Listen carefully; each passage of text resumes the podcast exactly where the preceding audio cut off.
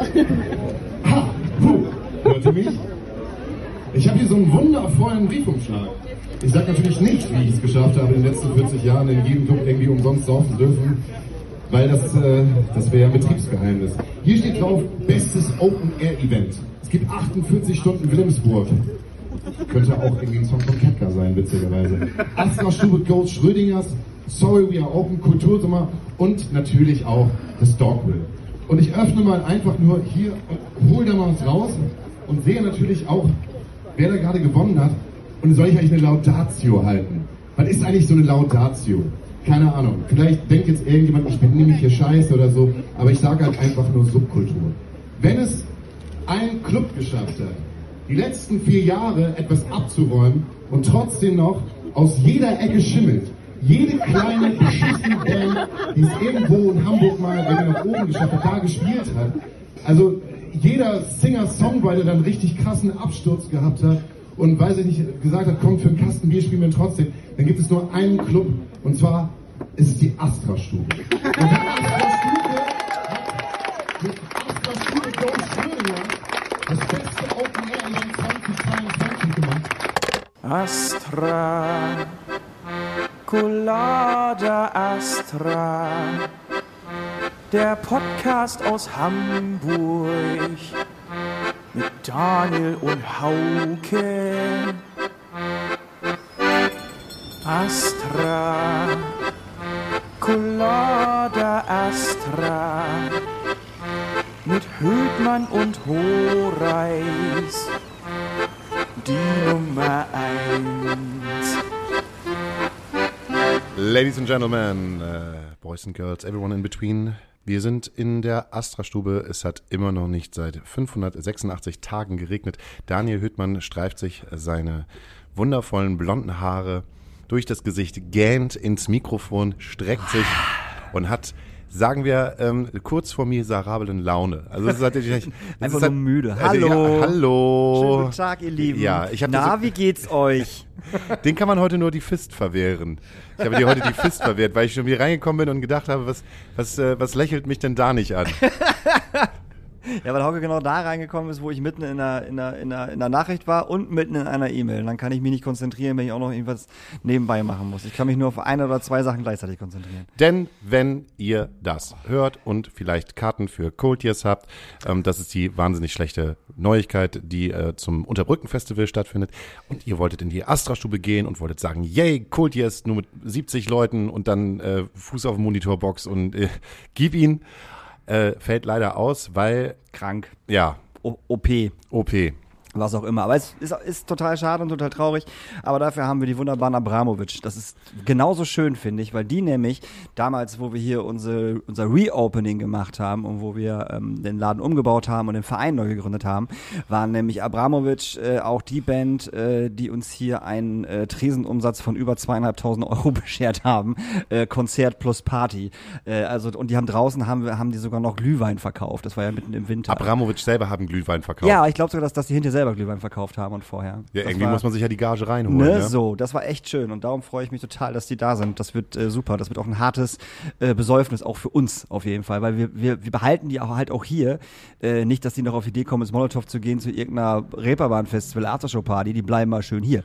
Okay, dann hältst du sie Jungs. fest und ich, Ich- gehe zur Deichbrandparty. Entschuldigung. Nee, wir legen doch auf an dem Abend. Was Ach so, stimmt, das ist ja Samstag. Du kannst nirgendwo Ja, nee, hingehen, nee, ich gehe nicht, ich gehe ich geh nicht, ich gehe nicht irgendwo hin. Ich gehe nicht irgendwo hin. Lass, tut mir leid. lass mich hier Ich nicht alleine stehen und auflegen, Alter. Dann raste ich, dann raste ich richtig aus. Ja, also wahrscheinlich habe ich es gerade eben halt auch schon als äh, Einspieler benutzt, aber Daniel Hüttmann ist, äh, wie, wie Daniel Hüttmann sich halt auch freut. Ne? Wir waren ja am Mittwoch, ich, das ist halt die große Einladung wieder, Daniel Hüttmann. Also Ja. wir haben heute einen Gast, aber wir haben gesagt, wir machen jetzt mal eine Viertelstunde alleine. Ja. Und ähm, äh, wir haben ja groß berichtet, weil es war Club Award. Wir wurden eingeladen ins Schröningers. Man hat den roten Teppich, hat man uns aufgespannt. Dann gab's Freibier, verschiedene Arten, verschiedene Sorten. Dann gab's auf jeden Fall die große Fritzbar. Und in der Fritzbar konnte man sich folgende Getränke halt machen. Entweder ein Bacardi Cola oder einen doppelten Bacardi Cola. Und, und ich habe gedacht, das ist aber ganz schön retro, Alter. Komm auf dem Dorf. Willkommen auf dem Dorf. Hat aber auf jeden Fall funktioniert. Und Daniel Höhtmann mit äh, gefühlt ähm, sahen wir zehn Erdbeer-Daiquiris in seinem Arm. Ist Das war geil, ans, ne? an den Tisch der Astra-Stube gegangen, hat sich hingelegt.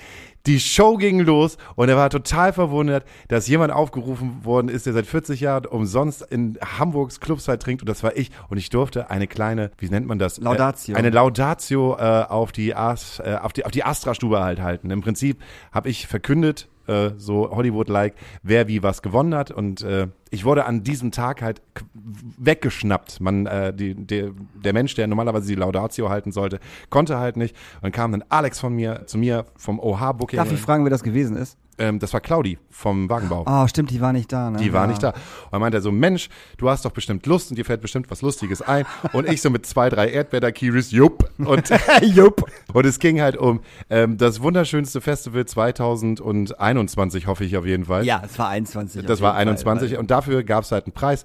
Auf jeden Fall äh, waren, äh, weiß ich nicht, das Dogville war äh, mit nominiert, Das dann Dogville, 24 Stunden Wilhelmsburg. 48 Stunden 48 Wilhelmsburg. Stunden Wilhelmsburg und noch drei andere Sachen. So, Wann- also voll krass eigentlich. Natürlich, und auch die Astra-Stube. Und die Astra-Stube. Und ich konnte dann halt verkünden, meine Damen und Herren, willkommen auf der Bühne Daniel Höhtmann für die Astra-Stube, weil Daniel Höhtmann nämlich gesagt hat, wir haben jetzt viermal was gewonnen, wir werden definitiv nicht noch etwas gewinnen. Naja, man muss ja auch einfach, einfach dazu sagen, es gab in diesen ganzen Kategorien eigentlich, eigentlich keine Kategorie, wo wir hätten gewinnen können. So safe nicht. Und dieses beste Open-Air-Ding war ja einfach so, dass das eine wahnsinnig krasse Konkurrenz war. Safe. Dogville, 48 Stunden Wilhelmsburg. Und die anderen beiden fallen mir nicht mehr ein, Fakt. Das war aber auch dick. So.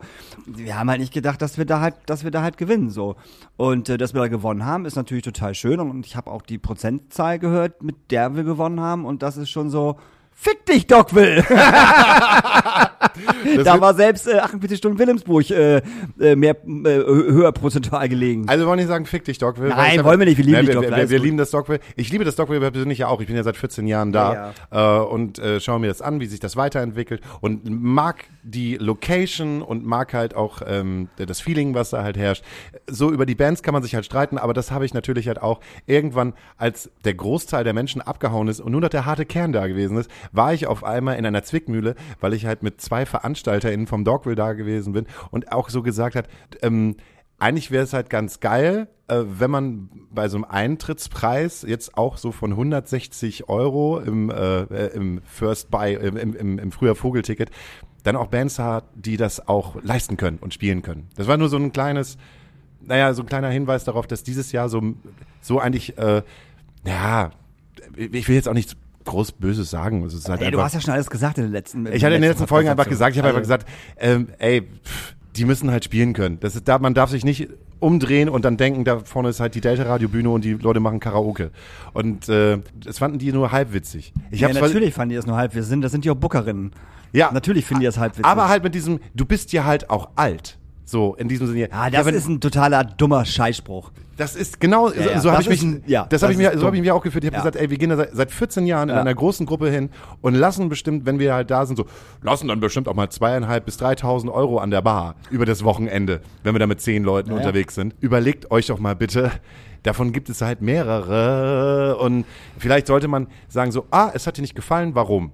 Anstatt zu sagen, nee, nee, nee, das haben die alle ganz total toll gefunden. Ja, aber was ist denn das für eine Aussage? Wenn man da hingeht als, als Musikschaffender oder als Musikbegeisterter und man hat das Gefühl, dass die äh, Künstlerinnen auf der Bühne einfach nur Karaoke machen, ihren scheiß äh, Laptop nicht beherrschen und auch dementsprechend noch gar nicht bereit sind, auf so einer großen Bühne zu spielen, das hat, das hat auch nichts mit Altsein zu tun.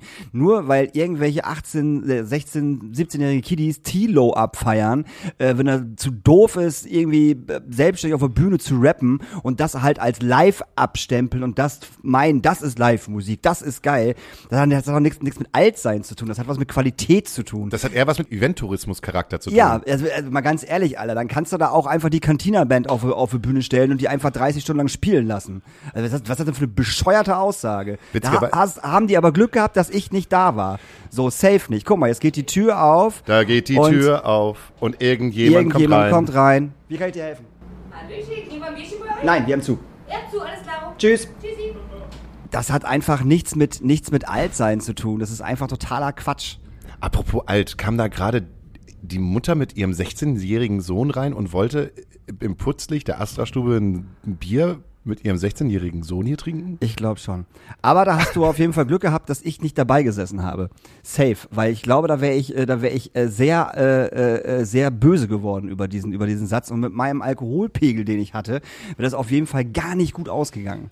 Safe nicht. Weil bei so einem Spruch raste ich halt, da werde ich halt, da werde ich hier zum, zum, zum Skihulk werde ich da. Trotzdem hast du, warst du sauer auf mich, dass ich vorher nicht Bescheid gesagt habe, dass du etwas gewinnst. Nein, ich war nicht sauer. Nee, ich war nicht sauer. Das, das, Du warst enttäuscht. Ich war enttäuscht, genau, das ist was anderes. Weil dann, äh, ich bin halt nicht so der Typ, der spontan halt irgendwie sich da auf die Bühne stellt und irgendwas labern kann. Darum habe ich halt auch sofort äh, andere Leute auf die Bühne geholt, die das irgendwie machen, dass ich da halt nicht alleine stehe.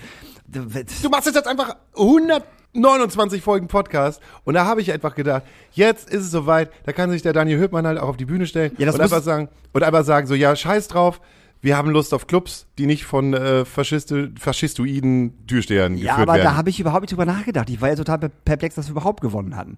So, davon mal ganz ich abgesehen. war ganz überrascht. So, und außerdem, was, äh, ne, dann stehe ich halt wieder auf und muss da hin und sag noch an unserem Tisch, so, es wäre total geil, wenn jetzt hier alle mal aufstehen könnten, weil ihr seid die Astra-Stube. Lauf halt, denk, hinter mir laufen halt acht, neun Leute hinter mir her, also unser Team, stehe auf der Bühne und die sitzen da einfach, die faulen Säcke, und hauen sich diesen Valkyrie da einfach in, in ihre Wampen rein. und ich so, äh, ja, wie wär's denn mal, wenn die Leute aufstehen, die halt die Stube so, hier bitte mal, und dann lassen sie sich bitten und yay, und dann kamen sie dann irgendwann mal. Faules Pack, ey.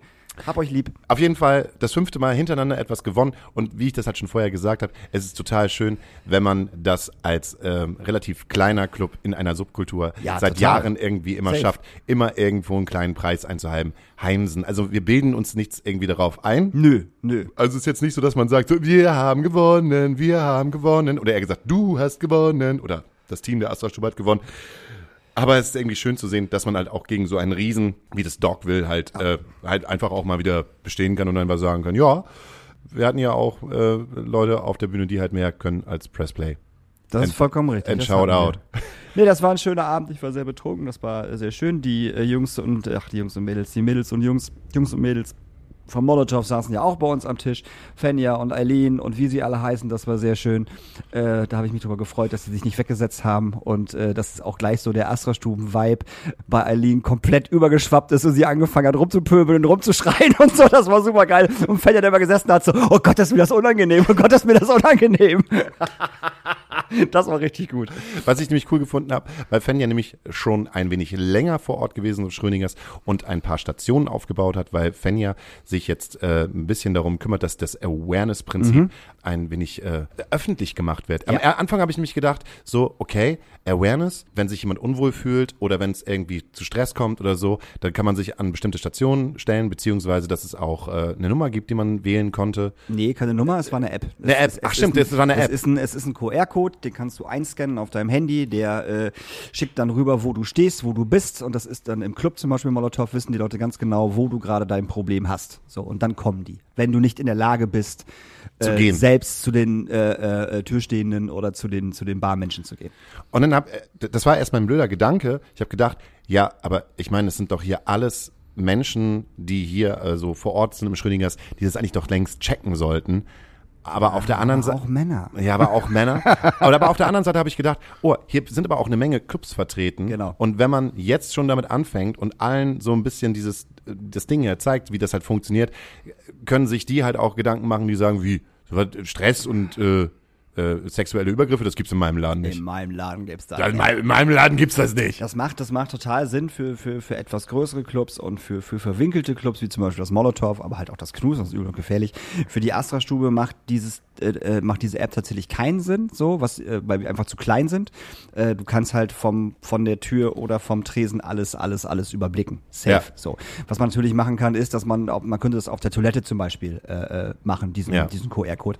Aber ähm, da ja unsere äh, TechnikerInnen oder Durchführerinnen oder Tresenleute äh, darauf äh, äh, nicht spezialisiert sind, sondern äh, wissen, was passiert, wenn jemand kommt. Also wir brauchen es ein. Es ist eine gute Sache, definitiv für große Clubs. Es macht total Sinn. Ähm, aber für kleinere Clubs tatsächlich, äh, also für unseren kleinen Club macht das tatsächlich keinen Sinn. Es geht eigentlich, glaube ich, auch darum, diese App halt weiter zu verbreiten. Genau, dass halt erstmal das. Darf, dann, so, dass ne? äh, nicht nur alle Betroffenen, sondern dass es irgendwie ganz normal ist, dass man diese App auf seinem Handy hat und Mhm. dann im Prinzip in jedem Club das eigentlich machen Genau. könnte. Das ist ein total interessantes Thema und ich habe jetzt irgendwie das blöde Gefühl, einfach nochmal Fenja einladen zu wollen, die darüber spricht, weil ich finde es eigentlich Das total- können wir ja noch mal machen. Also, Oder mal wieder ins Molotow Wir gehen. können auch mal wieder ins Molotow gehen. Ja, ansonsten hast du eigentlich noch mitbekommen, wer noch gewonnen hat? Äh, ganz ehrlich, nee. ganz ehrlich, ich weiß, dass das Knus gewonnen hat als, Als bester Club. Als bester Club und das finde ich cool. Die haben sich auch total gefreut. Äh, das Rogers-Ding äh, hat gewonnen. Äh, also also bestes bestes Konzert war Rogers im Logo. Da war ja aber eigentlich die Frage äh, äh, eher, eher die Frage nicht wer gewinnt, sondern wer hält die Laudatio. Und es hat hat die Laudatio gehalten und ich muss ganz ehrlich sagen, ich wollte von der Bühne runterholen und ihm sagen, kannst du bitte einfach Bier trinken gehen?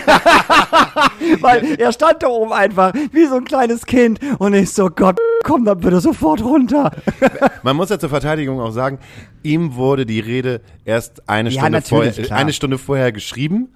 Und ich habe auch zu gesagt so, ey, jetzt mal ganz ehrlich, du bist so ein smarter Boy. Aber wenn du da oben auf der Bühne stehst, das, das, was, das musst du doch nicht ablesen. Du kannst doch einfach frei heraus, Ja. äh, aber naja. Also er ist noch schlimmer als ich auf jeden Fall. Du, ja, er ist Nummer, Nummer zwei von den Menschen, die ein Mikrofon vor dem Mund Ja. gehabt haben, wo ich gedacht habe, der, der kann doch eigentlich noch mehr gehen.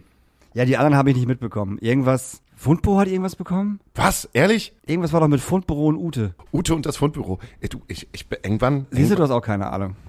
Nee, das war dann irgendwann so lustig und wir saßen alle so nebeneinander und haben den, den Aber- gesehen, jenen gesehen. Aber was ich sagen muss, ist, dass äh, wenn nochmal ein Club Award stattfinden sollte, hoffe ich, hoffe ich, dass dieser Club Award, äh, das hat nichts mit dem Schrödingers zu tun, aber ich hoffe, dass dieser Club Award in einem Club stattfindet. Oder, oder auch im Schrödingers, ist egal. Aber dass die Künstlerinnen, die dort spielen, bitte eine schrabbelige Punkband oder eine schrabbelige Indie-Band sind, die einfach laut sind und die alles wegblasen. Weil es gibt nichts Schlimmeres, als vor musikschaffenden Clubleuten zu spielen und damit sehr leiser, leiser Musik. Es war voll die schöne Musik, muss man ganz klar sagen. Aber es hat niemanden gejuckt. Und die Leute waren lauter als die Künstlerin. Und das fand ich richtig schlimm. Ja, Das ist war, halt- das war richtig schade und richtig schlimm. Also auch Shame on äh, alle Leute, die da waren und die sich unterhalten haben, während eine Band spielt. Ich bin gegangen, weil ich das unerträglich fand. Also nicht die Musik, sondern das Gequatsche so. Äh, bin ich pingeln gegangen. Aber einfach beim nächsten Mal eine Punkband, weiß ich nicht, Team Scheiße oder Rauchen, die einfach alles anschreien und äh, dann hält sowieso jeder die, jeder, jeder die Schnauze. Einfach, Ganz einfach. Einfach kein schlechter Act, sondern ein falscher Act für den Ja, ja. falsch, falschen Ort. Absolut, falscher Act für den falschen Ort. Habe ich ja gesagt. Die waren wunderschön, aber ein falscher Act für, die, für, den, für, den, für, den, für den falschenOrt. Safe. Tja, ansonsten, nee, ihr draußen, ihr habt wirklich nichts verpasst. Es hört sich alles viel glamouröser an, als es dann im Nachhinein ist. Alle waren total besoffen, waren nackt, Koks, alles. Alles war da. Ja, Alles. alles, alles, äh, aber wir sagen halt nicht die Namen. Hauke, Daniel, Cindy. das reicht. Ja, und im Nachhinein, im Nachhinein äh, gab es ja noch immer noch, ähm, was ist, äh, was ist einer dieser Hauptacts? Und zwar, wenn irgendjemand die zerbrochene Gitarre schwingt.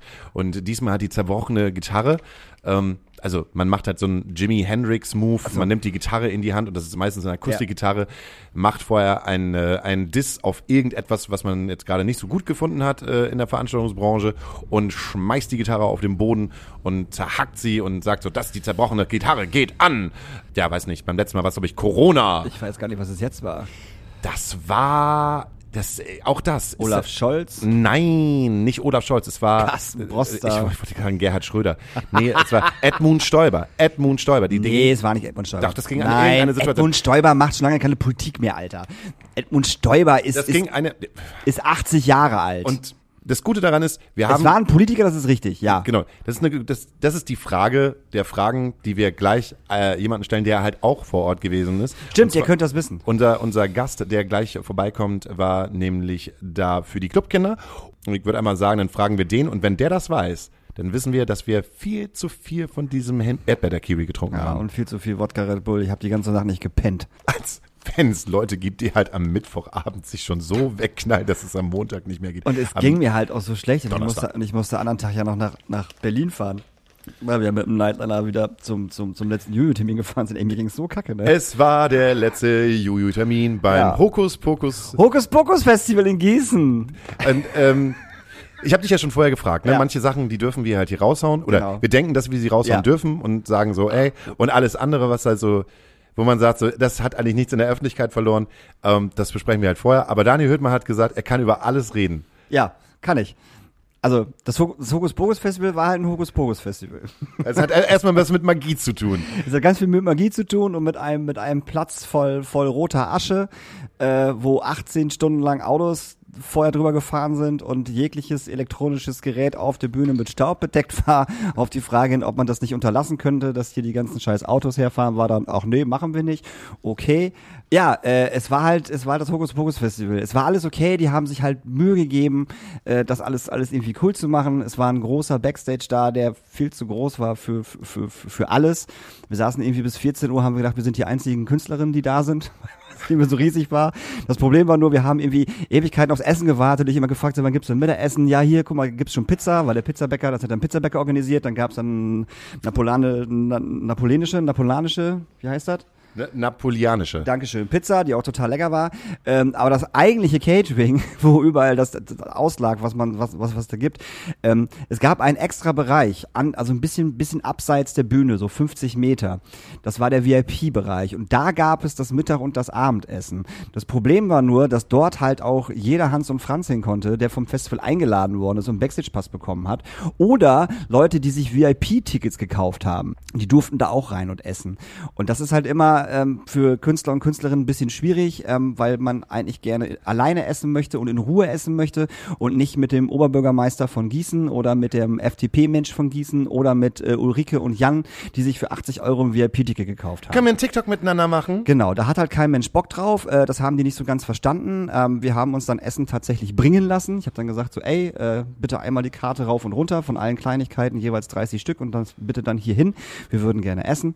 Ähm, das hat auch funktioniert, fanden sie nicht ganz so geil, äh, weil ich nämlich glaube, dass die diese VIP-Tickets dadurch verkauft haben mit dem Argument, ey, wenn ihr das kauft, dann könnt ihr A umsonst essen und umsonst trinken. Da gab es so eine kleine Bar auch. Und ihr könnt, ihr, ihr seid den Stars hautnah. Ihr seht, wie die da halt hier so eine Bowl wegschlabbern oder halt ein Wrap essen. Und das war das Verkaufsargument, 100%ig. Und darum haben die das gemacht. Das Problem war einfach nur, dass niemand von den Künstlern da gegessen hat. also wirklich niemand an dem Tag hat dort gegessen. Alle haben sich das Essen holen lassen. Die Crews haben da gegessen, so ein paar Leute von den Crews zumindestens, äh, aber alle anderen nicht. A, weil es halt am Arsch der Heide war. Es war halt an der Bühne. Es war laut. Ne? Wenn jemand gespielt hat, bist du dazu geballert worden. Es war auch nicht so sonderlich irgendwie bequem so und darum hat man halt lieber in dem normalen Backstage gegessen, wo schöne Tische waren und schöne Stühle und so. Ähm, das haben sie auf jeden Fall richtig kacke gemacht, um das mal vorsichtig auszudrücken. Und äh, ja, ansonsten es war das letzte Festival, es war alles cool. Ähm, wir haben gespielt, es war es, es war es war cool. Äh, irgendwann kam äh, Micha, unser Produktionsleiter, an und meinte so nach dem vierten, fünften Song, sag mal, warum sind da immer noch 20.000 Menschen im Bühnengraben drin? Ich sag, Alter, wie oft muss man den Securities noch sagen, dass da keine Fotografen mehr rein sollen? Dann bin ich halt runter, aber den Seko-Chef geschnappt. Ich sag, ich habe doch gesagt, bitte die ersten drei Songs, danach müssen alle raus. Dann guckt er mich an und sagt allen Ernstes, ja, nee, was soll ich denn machen? Ich so, na ja, du bist der Security-Chef, du schmeißt die jetzt bitte alle raus. Ja, aber die Presse hat ja, äh, die dürfen ja alles. Ich so, wie, die dürfen alles. Naja, die, also, also die haben ja, äh, wie hat er gesagt, extra, extra, ah, ich komme auf, Extra Wurst. nee, ich komme auf das Wort nicht mehr, was er gesagt hat. Extra nicht Bedürfnis, sondern extra, extra Privilegien. So, extra Privilegien. Ich so, Hase, wenn ihr jemand extra Privilegien hat, dann bin ich das gerade oder meine Künstlerin und wir möchten bitte, dass alle aus dem Bühnengraben raus sind. Und dann war auf einmal die große Aufräumaktion, dann sind sie da mit 14 Securities reingerannt und haben halt die ganzen Fotografen und Fotografinnen da rausgescheucht und wir standen oben auf der Bühne, Micha und ich, haben uns das Treiben so angeguckt. Also, was machen? Warum brauchen die überhaupt eigentlich so lange? Die haben da rumdiskutiert unten mit Fotografen, wo ich echt denke so, hä, ihr macht das wirklich zum ersten Mal, oder? Also mal ganz ehrlich jetzt. Also das war schon ein bisschen weird. Aber es war ganz schön. Wir hatten, wir hatten alle Spaß. Dein Sommer mit Juju ist zu Ende. Genau. Und der Sommer mit Großstadtgeflüster geht, geht jetzt weiter. Der Sommer mit Großstadtgeflüster geht weiter. Unser Gast ist da. Unser Gast ist da. Ich würde ihn einfach mal ins kalte Wasser schmeißen. Absolut. Und Hol- ihn wir rein. Holen wir ihn rein. Hol- Holen wir ihn rein. Der hört das nicht, Der hört das, wer, wer, wer, guckt er jetzt gleich hier rüber? Nee. Ah, der holt sein Büchlein raus. Mal gucken, was er noch aufschreibt. Ähm, warte. Ich, ich klopfe mal an und dann kommt er sofort auf den Stuhl. Hauke, Hauke, Hauke klopft jetzt. Und dann kommt der Mann äh, äh, sofort rein. Aber man muss sagen, dass die Pizza in diesem Backstage wirklich sehr lecker war. Äh, Weil? da, war schön, da war schön viel Käse drauf und äh, schön, schön lecker Rucola und so. Ähm, das hat uns allen äh, sehr gut geschmeckt. Ja, und sonst haben wir noch so Leute gespielt wie Echo Fresh, der König von Deutschland und so und Megalo und Disaster. Unser Gast kommt jetzt gerade rein. Ähm, Rote Mütze Raffi hat noch gespielt, das war sehr schön. Jetzt wird unserem Gast erstmal ein Bierchen angeboten. Und äh, ja, und euch so, wie geht's euch sonst so da draußen? Geht's euch gut? Seid ihr froh, dass der Sommer vorbei ist? Ich bin froh, dass der Sommer vorbei ist, dass jetzt ein bisschen herbstlicher wird und es auch ein bisschen kälter wird, weil Hitze ist nicht so meins. Und ähm, genau, wie ist denn bei euch? Schreibt doch, schreibt uns doch mal eine Nachricht. Wie ist, es- wie ist es so bei euch? Wie, wie war euer Sommer? Habt ihr was Cooles gemacht? Habt ihr was Cooles erlebt? Habt ihr euch ein Haustier geholt? Oder habt ihr ein Haustier verloren, was ja auch passieren kann? So, Wusstest du, dass jetzt in Missouri erlaubt worden ist, in einem Bezirk von Missouri, da kann man wieder die Prügelstrafe einführen, ähm, aufgrund äh, hier äh, SchülerInnen, die sich jetzt halt irgendwie schlecht benehmen. Ähm, also gegenüber Menschen oder was? ja, gegenüber Menschen oder LehrerInnen, da, wenn du dich jetzt darauf setzt, die Geil. kriegen was mit einem Holzpaddel. Also es gibt wirklich ein Holzpaddel. Wie bei den Simpsons. Hast du das auch schon gehört? Ich habe ja gehört, dass du nebenbei halt auch ähm, ja, Lehrer bist. Ähm, in Missouri ist es jetzt wirklich erlaubt worden. Haben, haben die Eltern sogar abgestimmt, dass in einem bestimmten Bezirk die Prügelstrafe wieder eingeführt wird, weil die möchten lieber, dass ihr Kind von den LehrerInnen dort geschlagen wird, als dass sie nach Hause geschickt wird, also dass sie einen Schulverweis bekommen. Also wenn sie sich halt irgendwie schlecht verhalten oder so, dann äh, gibt's was mit dem Holzpaddel. Kannst du ein, ein bis drei Schläge auf dem Arsch. Ja, Da wäre ich aber vorsichtig in Missouri. Die haben doch alle Knarren oder nicht in der Schule. kriegt man Paddel drüber. Aus dem Fenster sehen und träumen, da gibt's auch eine gepaddelt. Auf meine Sandalen starren, schon paddel ich euch eins. Mit dem Schulkanu paddeln, das bedeutet paddeln im eigentlichen Sinn. Das kommt von den. Simpsons, das ist großartig. Mit dem Schuhkanu paddeln, das ist Paddeln im eigentlichen Sinn. Meine Damen und Herren, wir haben heute ganz einfach in den, in den, einfach in den eiskalten Bottich der Liebe haben wir heute, ähm, Lee ist sozusagen dein Nachname, oder nicht? Also Und Jul- Rufname, ja. Äh, Und Rufname. Aber eigentlich hast du Julian Lee, oder? Also Julien oder Julian? Julian. Julian. Und ähm, wir haben auch schon über den großen Mittwoch des Verderbens gesprochen, also Ah. letzt, letzte Woche Mittwoch. Da warst du ja da. Ich meine, ähm, wir waren da und haben uns schlecht benommen. Du warst da wegen äh, Kostümwettbewerb und zwar bist du gegangen als äh, Apache. Ja. Äh, ja, Wie ja. heißt der Apache? 206 oder 1? Ich glaube 207 oder 247, 187, keine Ahnung. Ja. Irgend so ein, Irgend so ein Apache ist es halt. Ein ganz großer Hip-Hopper ist das. Ganz großer Ich habe das. Gefühl, der ändert die Zahlenreihe auch immer, Ja, genau. um uns zu verwirren. Es reicht einfach, dass er Apache ist. Und wir haben uns eine Frage gestellt, die nur du beantworten kannst. Wenn du Oh sie ja. nicht beantworten kannst, dann wissen wir, dass du ganz tief mit uns mit äh, in diesem Sumpf des Verderbens gewesen bist. Unsere Frage ist, wer hat die zerbrochene Gitarre bekommen? Söder, Söder, nicht. Ah, Stoiber. Wie komme ich denn auf Stoiber? oder? es Oder- war Söder. Ich glaube ja. Söder. Ja, es war Söder. Es ging um diese Kulturanerkennungs... Genau. Kulturstätten-Anerkennungsgeschichte. Genau. Stimmt, und jetzt komme ich wieder drauf, weil nämlich Clubs nämlich auf der gleichen Ebene behandelt werden wie Bordelle und Spielcasinos. Und Kirchen war das Kirchen. doch, oder? Und Kirchen. Kirchen, warum sind die denn alle auf einer Ebene? Bordelle, Kirchen, Konzerte. Danke, jetzt äh, Gerne. kommt so einigermaßen wieder die Erinnerung raus. Du hast, Und, warte, warte. Und warum hat das Fundbüro einen Preis bekommen? Also Ute hat ja den Preis Ute. für, ja. So. Ute hat den Preis bekommen, weil sie ähm, das Fundbüro während der Corona-Lockdown-Zeit oder irgendwie da, danach, dazwischen, das habe ich auch nicht ganz mitgekriegt, ähm, die hat das in eine Geisterbahn für Kinder umgewandelt. Ja, genau. Also mega sowas geil. war das. Genau. What? Ja, Ja, sonst war das immer eine Geisterbahn für Erwachsene im Fundbüro, aber Das ist jedes Ja, ich mein, Wochenende. Ja, in dem Nebel sieht man ja auch nicht viel. Ist auch mal ein bisschen gruselig, was für Gestalt man da sieht. Alter. Alle kauen, keiner isst. die Stammgäste durften halt noch da bleiben Ja, und genau, weiter feiern. als Und die. Kinder als Attrappen. Und die Kinder können weiterkommen. So ein bisschen wie bei, ähm, wie heißt dieses tolle äh, Museum? Feel Good Museum, wo eigentlich jeder Tourist und jeder Madame Touristin hin.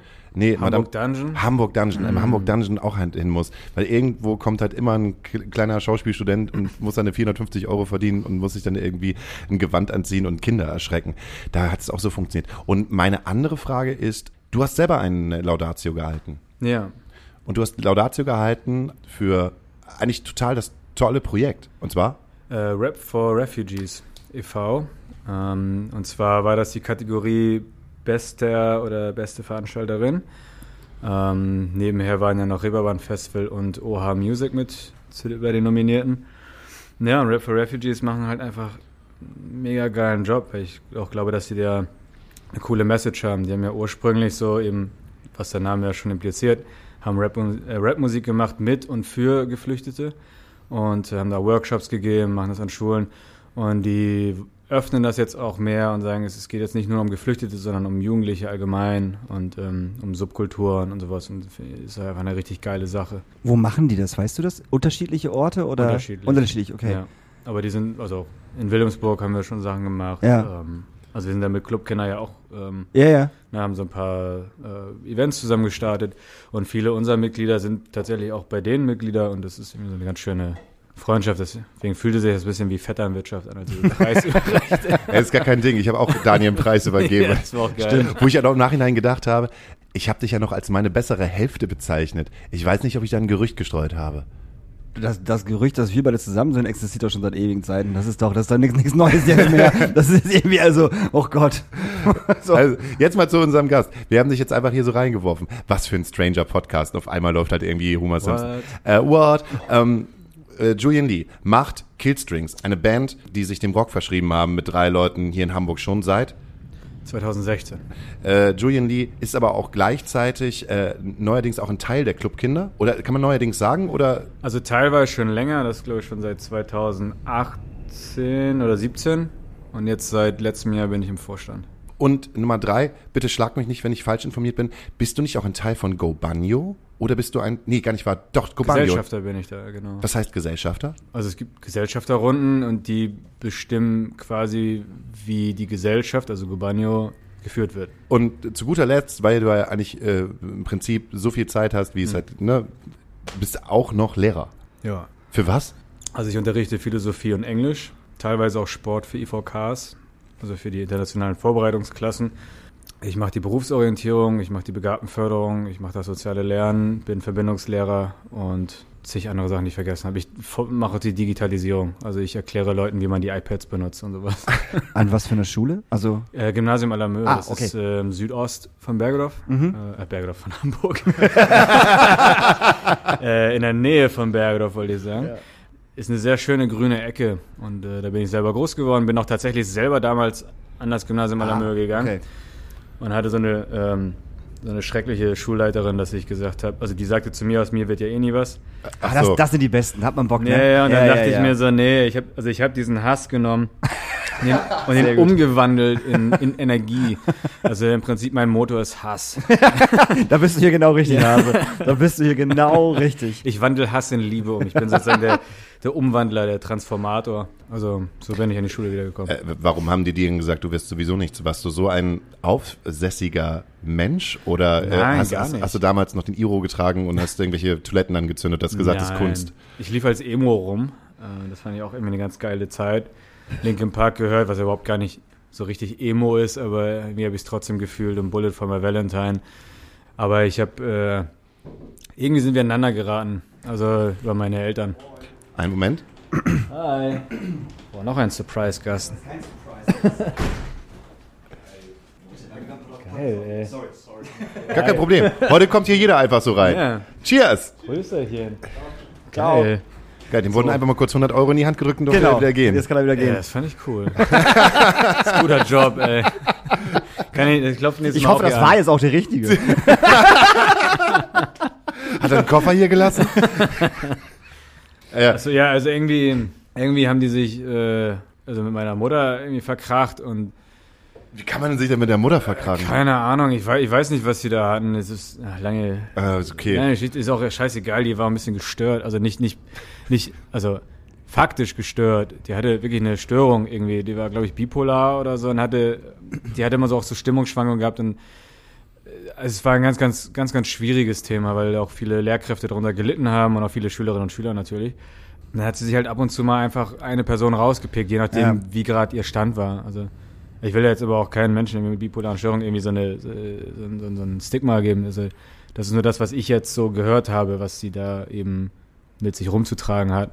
Glaubst du, dass die Kinder von heute, die LehrerInnen von heute, genauso kauzig und ähm, verrückt wahrnehmen wie wir unsere LehrerInnen? Oder war die, waren die Lehrerinnen früher wirklich stranger als jetzt? Ich habe manchmal das Gefühl, wenn ich jetzt so, da ich ja auch nebenbei unterrichte, wenn ich so durch die Schule gehe, sehe ich halt einfach eine Menge äh, linksgrün versiffter Dudes und Girls, die unterrichten. Und ähm, ich dachte, also geil, ähm, ich hätte mich gefreut, wenn ich so viele reflektierte und, und aufgeräumte Menschen haben, die halt auch nebenbei in Bands spielen und wie, wie du halt ja auch bei den Clubkindern und ähm, auch bei Gobanio etwas machen. So, ein- weiß ich nicht, ich hatte nu- nur den Physiklehrer, der ähm, wo man irgendwie immer Angst haben musste, dass er einen angrabbelt und schon so roch, als wenn er schon seit zwei Jahren tot wäre.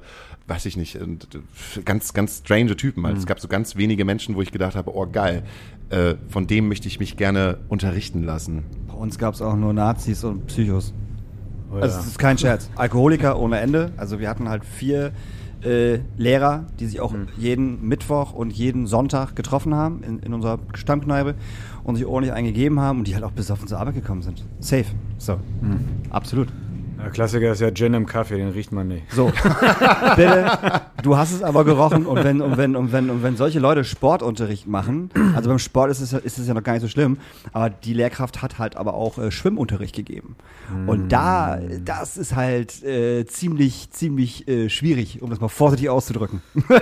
Ja, so einen hatten wir da auch. Der hat ähm, beim Schwimmunterricht, der hat immer so eine Speedo an, was, glaube ich, im Keimalter irgendwie richtig cool ist. Nein. Ähm, also, also egal, was für, eine, was für eine Körperform man hat, ich glaube, eine Speedo ist einfach nicht geil. Nein. Und ähm, der hatte halt immer sein ganzes Zeugs auch da drin, also sein, sein Block, sein Stift, seine Stoppuhr. Und hat das halt immer so aus seiner Speedo gekramt, wo ich mal dachte, da ist aber ganz schön viel Platz. Also ich muss jetzt mal nur kurz nachfragen. Ein Eine Speedo ist diese kurze Dreiecksbadehose, oder? Ja. Wie passt denn da noch ein Block und ein Stift? Habe ich mich auch gefragt. ja, auf jeden Fall hat er dann auch mal äh, die Mädels immer gefragt, so, ja, hier guck mal, oder meinte so, hier guck mal, ich habe hier mein ganzes Zeugs drin, wo ich auch dachte, so, jetzt so im Nachgang, wow. ähm, das konnte er natürlich machen, weil die Jungs waren alle in der Umkleidekabine und haben sich die Achselhaare mit Deo und Feuerzeug abgebrannt. Und das, Was man früher so gemacht hat. Wilde Zeit, ja.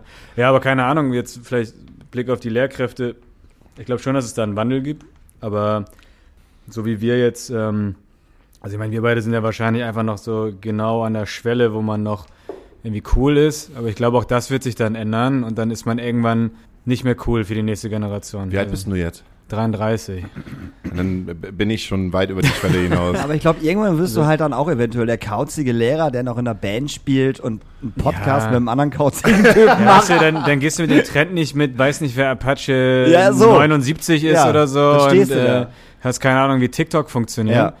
Und ich glaube, das kommt schleichend und so wie ich einige meiner früheren Lehrer und Lehrerinnen irgendwie kauzig fand, so finden die mich dann wahrscheinlich auch demnächst kauzig, Ja, also die das glaube ich Schülerinnen und auch. Ähm, ich glaube immer, die, die vorletzte Generation wird von der jetzigen Generation gecancelt. Das ist dann irgendwie immer so dieses Ding. Dann wird man irgendwann uncool.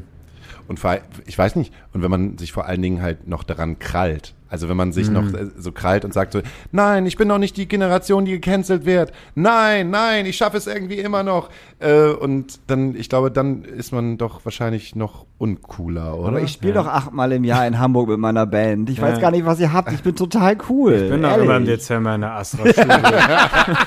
In der was? ähm, also, also ich glaube, aber die, also Jugendliche riechen Verzweiflung und wenn, wenn man da halt eben so, so verzweifelt rüberkommt, dann wirst du auseinandergerissen. Also es äh, ist, glaube ich, auch so der, der Lauf der Dinge, der Circle of Life. Und, ähm, Wann hast denn du angefangen, als Jugendlicher die Verzweiflung zu riechen und zu sagen, ich brauche eigentlich eine Band? Geil. Ich habe, glaube ich, so meine allererste Band angefangen mit 15, 14, 15. Also richtig geil schlecht, so, so richtig schlecht. Wir haben also mal am Osterfeuer gespielt bei uns um die Ecke in so einem Truck. Ohne Tontechniker und ohne alles, äh, alles live aus dem Amp mit Schlagzeug nehmen, man hat also gar nichts gehört. Äh, Mikros wurden nicht abgenommen. Herrlich. Und wir haben, habe ich bestimmt noch irgendwo noch auf Video, wir haben eine Coverversion von Weezer Island in the Sun gespielt. Und ich schäme mich so sehr. Es war so schlimm. Aber irgendwie, irgendwie habe ich da Blut geleckt. Das war ganz geil. Und dann kam das nächste Projekt. Das war dann so lala. Haben wir so ein Emergenza-Krams mitgemacht. Wie sie Oh, alle. Das ist äh, super. Thema. Oh, ja, ja, Super, immer So kommt gerade so ein bisschen super. Thema, darüber wollte ich glaube ich schon seit Gefühl, wie viele Folgen haben wir gerade? 129 Folgen. 129, da wollte ich 100, da wollte ich in 129 Folgen eigentlich wirklich mit jedem Künstler oder mit jeder Künstlerin drüber sprechen, die hier, die hier gesessen hat. Wirklich? Warum? Äh, Ist das immer noch so up to date dann? War was? Denn das Emergenz. Du wolltest mit über das Emergenzer sprechen. Ja, über das, über das Emergenza. Warum, also warum zum Geier machen Bands oder Künstlerinnen beim Emergenza oder ähnlich gesiedelten Bandcontesten mit? Weil ich finde, es gibt nichts deprimierenderes, schlimmeres als Bandconteste. Wirklich. Ich finde das, ich finde das ganz extrem schlimm. Jeder bringt einen Haufen seiner Leute mit. Die feiern auch nur genau den Act. Wenn ein anderer Act spielt, stehen alle raus. hinten oder gehen raus. Es ist super unangenehm für alle. Am besten hast du halt noch eine Jury, ähm, die bestehend aus dem Oberbürgermeister vom Dorf ist, äh, dem ansässigen Tontechniker vom Club und dem Typen, dem der Gitarrenladen gehört. Und Angelo Kelly. Und Angelo Kelly. Also ganz ehrlich, vor allem ist Emergenza-Ding und ich kenne so viele Künstlerinnen, die da gewesen sind und auch ganz viele Leute, die, die dort gearbeitet haben und keiner lässt ein gutes Haar an diesem Scheiß, aber es, es, es machen immer Leute mit, immer. Und vor allem halt auch Bands, die es jetzt nicht irgendwie seit einem halben Jahr gibt, die sagen so, ey, wir sind voll neu, vielleicht bringt das ja was für uns, keine Ahnung und auch eigentlich gar nicht so gut sind. So eine richtige Dorfbums-Band einfach so. Aber da machen Bands mit, die es schon seit zehn Jahren gibt. Da, da, da stehen Mitte 40-jährige Typen auf der Bühne und rocken. Also Disclaimer erstmal vorweg, ich habe da sehr viele nette Menschen kennengelernt, die uns jetzt auch immer noch begleiten. So, ähm, da gab es damals den Emergenza Artist Pool auch. Da, da haben wir auch so Workshops gemacht und da haben wir auch unseren jetzigen Produzenten Frieda kennengelernt und so ein richtig feiner Typ. Ach, ihr produziert mit äh, Frieda Dörs. sagen, mit, ja, Ja, ja. Der war nämlich auch in diesem ganzen Emergenza-Ding mit drin ähm, und hat vor allem diesen Artist Pool gemacht. Und der Artist Pool war eine feine Sache. Das System an sich, also dieses Wettbewerbsding, ähm, verstehe ich auch nicht. Also jetzt so retrospektiv muss ich sagen, das ist so ein Pay-to-Win-Ding, wo man halt einfach, ne, wer am meisten verkauft und dem, dem Laden am meisten Kohle bringt, Genau. also vor allem nicht immer den Laden, sondern dem Verein. So, Genau. Ne? Ja. der kommt halt weiter. Und erst irgendwann im Deutschland-Finale oder so geht es irgendwie tatsächlich um so eine Jury-Entscheidung, Ja, ja. wo du auch nur denkst, ja Leute, ey, irgendwie nicht so. Und das, was halt einfach lockt, ist, naja, man sagt, ey, man kann im Knus spielen oder man kann im Genau, Logo spielen oder alle träumen natürlich von dem Taubertal-Festival und bla und naja gut, ich weiß jetzt irgendwie nicht von irgendeiner Emergenza-Band, die es tatsächlich dann, nachdem Übers sie es Taubertal ja, geschafft hat. ja, dass sie es irgendwo gerissen haben. Also Ich auch nicht. Vielleicht irre ich mich auch. Ich bin da wahrscheinlich einfach zu ignorant. Also du sprichst ja mit äh, einem äh, Gewinner des Local Heroes Deutschlands. Ich also, weiß. Wir, wir haben das, wir haben 2007 äh, den Local Heroes in Deutschland gewonnen als bester Newcomer Act. Oh, dein Blick ist so stolz, ich liebe es. Ja, geil, ne? Wirklich, ne? In, Mag in Magdeburg in der Das heißt Fac- Magdeburg. Magdeburg in Magdeburg, Magdeburg. in der Factory, In der Factory. Ach, wo wirklich, Mensch. wo wirklich äh, Angelo Kelly als Jurymitglied da war. Boah, ey. Und äh, es, ich muss halt sagen, es hat uns im Nachhinein nicht wirklich viel gebracht. Es ist, glaube ich, etwas für Bands, die gerade anfangen, nicht wissen, was ein Label ist, nicht wissen, was eine Booking-Agentur ist, nicht wissen, wie sie überhaupt in irgendeiner Form nach draußen gehen können. Vielleicht nicht mal wissen, wo sie eine Platte produzieren. Und im Grunde genommen kann man erstmal das Positive halt sagen, was du auch schon gesagt hast. Man kann sich Netzwerk äh, erschließen, wenn man begreift, dass das fürs Netzwerk erschließen da ist. Wenn man sich halt total einkauert und sagt, so ich mache halt nichts, ich rede halt mit niemandem, dann bringt es halt auch niemandem was. Für die Bands, die halt aber dann schon vielleicht so zehn Jahre existieren, ist das vielleicht so der letzte Strohhalm, wo sie ja, sagen, aber wie traurig. Wir machen das jetzt mal. Und es gibt ja total viel. Es gibt ja auch den Oxmox-Wettbewerb. Oh, Ox über Oxmox wollen wir nicht reden. na, Da- darüber da- wollen- da- darüber da- wollen wir jetzt mal- Da wollen wir nicht reden. Ich wollte nur sagen, was es Mm. alles gibt. Und es glaub- gibt, glaube ich, noch S SDP oder SP. S SPD. SDP ist eine Band und SPD eine Partei. SOP. SOP. Äh, SHP. SAP. Oder SPH. Oder. SP, der. SPH-Bandwettbewerb, der auch wirklich in der Form äh, so einen drauf macht, so wenn ihr euch bei uns bewerbt, habt ihr die Möglichkeit, europäisch richtig halt abzugehen. Und im Grunde genommen ist das einfach Pay to Play. Wie Gigmic. Äh, nee, Gig, Gig mit. Gig mit ja, heißt Die sind es, da, ne? glaube ich, auch ja, mit drin. Die sind da auch mit drin. Das, das, Ja. das ist das gleiche So. in grün. Also ich glaube, ich kann wirklich jeder jungen Band, die etwas auf sich hält, halt sagen, okay, nimmt mal ein, zwei, drei, vier, fünf Gigs mit, äh, um, die man irgendwo spielen kann. Diese, die, diese, diese Band-Contests sind halt vielleicht ein bisschen was fürs Ego, aber äh, müsste man auch nicht machen. Aber ich glaube, wenn ich jetzt da mit dem Wissen zurückgehen würde, hätte ich gesagt, okay, lass uns lieber mal eine vernünftige Platte machen, lass uns äh, rausgehen, Mhm. äh, lass uns irgendwie äh, uns bewerben, äh, lass mal gucken, wer wen kennt und dann versuchen halt über Musik, also über das, das Ding an sich. Ich habe eine geile Band und ich habe eine geile Platte, an Leute ranzukommen und dann an einem Booking und eher lieber den Weg, als zu sagen, ey Mann, wir machen jetzt halt einen Band-Contest und dann äh, äh, sind wir die nächsten Killstrings. Weil das ist nämlich deine Band. Und ihr habt nämlich gerade ein Album rausgebracht. Kommt noch, kommt Äh, noch. ist noch gar nicht Kommt draußen. Nee, äh, 23.09. Wäre das eure erste Platte? Das ist die erst, das erste Album. Wir haben vorher nämlich uns mit EPs irgendwie mal so ein bisschen ausprobiert. War noch kurz davor, uns eigentlich wieder aufzulösen, weil wir waren, wir haben quasi Corona-Lockdown eingeläutet. wir waren gerade auf Tour, ähm, waren in Köln im Tsunami, ähm, mega geiler Laden, aber der Tag war halt voll für den Arsch, weil genau an dem Tag lief überall auf allen Fernsehern da auf den Meilen äh, eben diese äh, die Verkündung, dass jetzt ab, ab morgen quasi Lockdown ist und keiner hat mehr einen Job. Und dann kamen wir in den Laden an und der Tontechniker hat einfach nur alles hingeschmissen. Und meinte auch so, Leute, ich habe keinen Job mehr. Was soll die Scheiße noch? und dann ja, hat er noch ein bisschen was gemacht und während des Gigs war er dann irgendwie auch weg und hat, wollte auch nicht mehr mischen und so. Dann das, haben wir das dann eben mehr gemacht, äh, auch für die, für die Hauptband, die wir da supportet haben. Die, die Fans waren, das, also es war geil, es war total die Apokalypse-Stimmung. Alle dachten nur, ey, ab morgen geht die Welt unter. und äh, das war noch so ein, so ein Abschuss. Ja, und dann sind wir halt wieder zurück und äh, sind dann von, von drei Leuten auf zwei ähm, reduziert. Und dann saß ich da mit David, unserem Schlagzeuger, und es war so, ja, keine Ahnung, machen wir jetzt noch irgendwie Musik, weil das, was wir jetzt bisher gemacht haben, ähm, kriegen wir zu zweit ja gar nicht auf die Bühne und lohnt sich das überhaupt noch mit dem ganzen Corona-Scheiß? Danke fürs Bier öffnen. Bitte. Ähm, So sind wir zu dir. ja, es ist total süß. Ja, und dann pff, haben wir uns hingesetzt und haben dann einfach gesagt, so, okay, so, so für die mentale Gesundheit, wir machen jetzt einfach ein bisschen Musik, wir treffen uns immer noch im Proberaum, trinken eine Stunde Kaffee, essen ein bisschen Kuchen und dann schreiben wir einfach mal was, was, was uns so einfällt. Und so ist dann tatsächlich in einem Monat ein Album entstanden, so, weil das irgendwie so befreiend war, diesen ganzen Schmutz in, in Songs zu verpacken. Ja, dann hat das, hat das Label Monarch das irgendwie aufgefangen und sagte, hey, das kann ja doch was werden. Und dann haben wir uns doch entschieden, die Band fortzuführen und haben bis heute noch diese Stunde Kaffee und Kuchen beibehalten, weil das einfach geil ist. nicht gut für, nicht gut für den Hals eigentlich. Ihr habt wieder mit Frieda aufgenommen? Auch das Album? Ja, Oh, voll cool. nur mit ihm. Das nächste auch. Du, sage ich jetzt live on air, damit ist es offiziell. Ähm, Frieda, möchtest du unser Produzent fürs zweite Album werden? ähm, bitte gib uns dein Ja-Wort. Kannst nicht mehr Nein sagen jetzt. Nein, ich, ja, der Druck ist zu groß, ey. Aber ja, also wenn wir, wenn wir noch ein zweites machen dürfen, das hängt natürlich auch vom, vom Label ab, dann äh, natürlich immer mit Frieda. Trink doch erstmal, du, du sitzt da schon die Ja, ganze ich Zeit seit zwei Minuten und denkst halt so, Kehle, alter Schwede. Trink das weg, was du hier schon wieder alles weglabern musst. Und du bist bei Go Banjo, Mhm. Gesellschafter.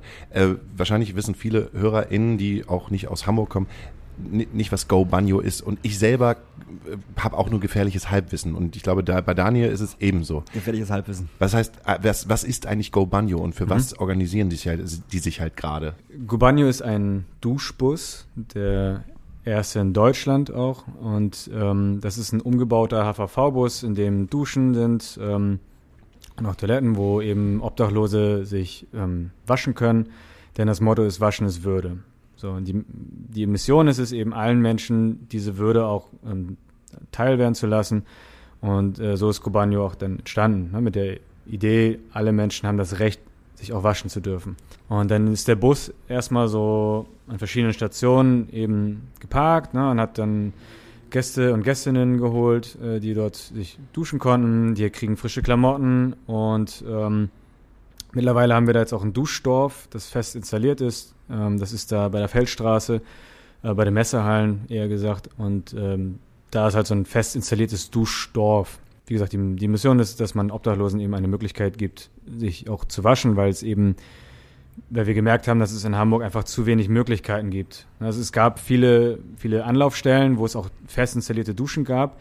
Die waren aber nicht in Betrieb, weil es eben auch viele, äh, weil, weil viele dieser Stellen auch einfach keine, kein Personal mehr hatten. Und wenn es kein Personal gibt, werden auch die Duschen nicht betrieben. Ja, klar. So, und ähm, das kann einfach nicht sein. Ne? Jeder Mensch hat einfach das Recht darauf, sauber zu sein und das ist Gobagno.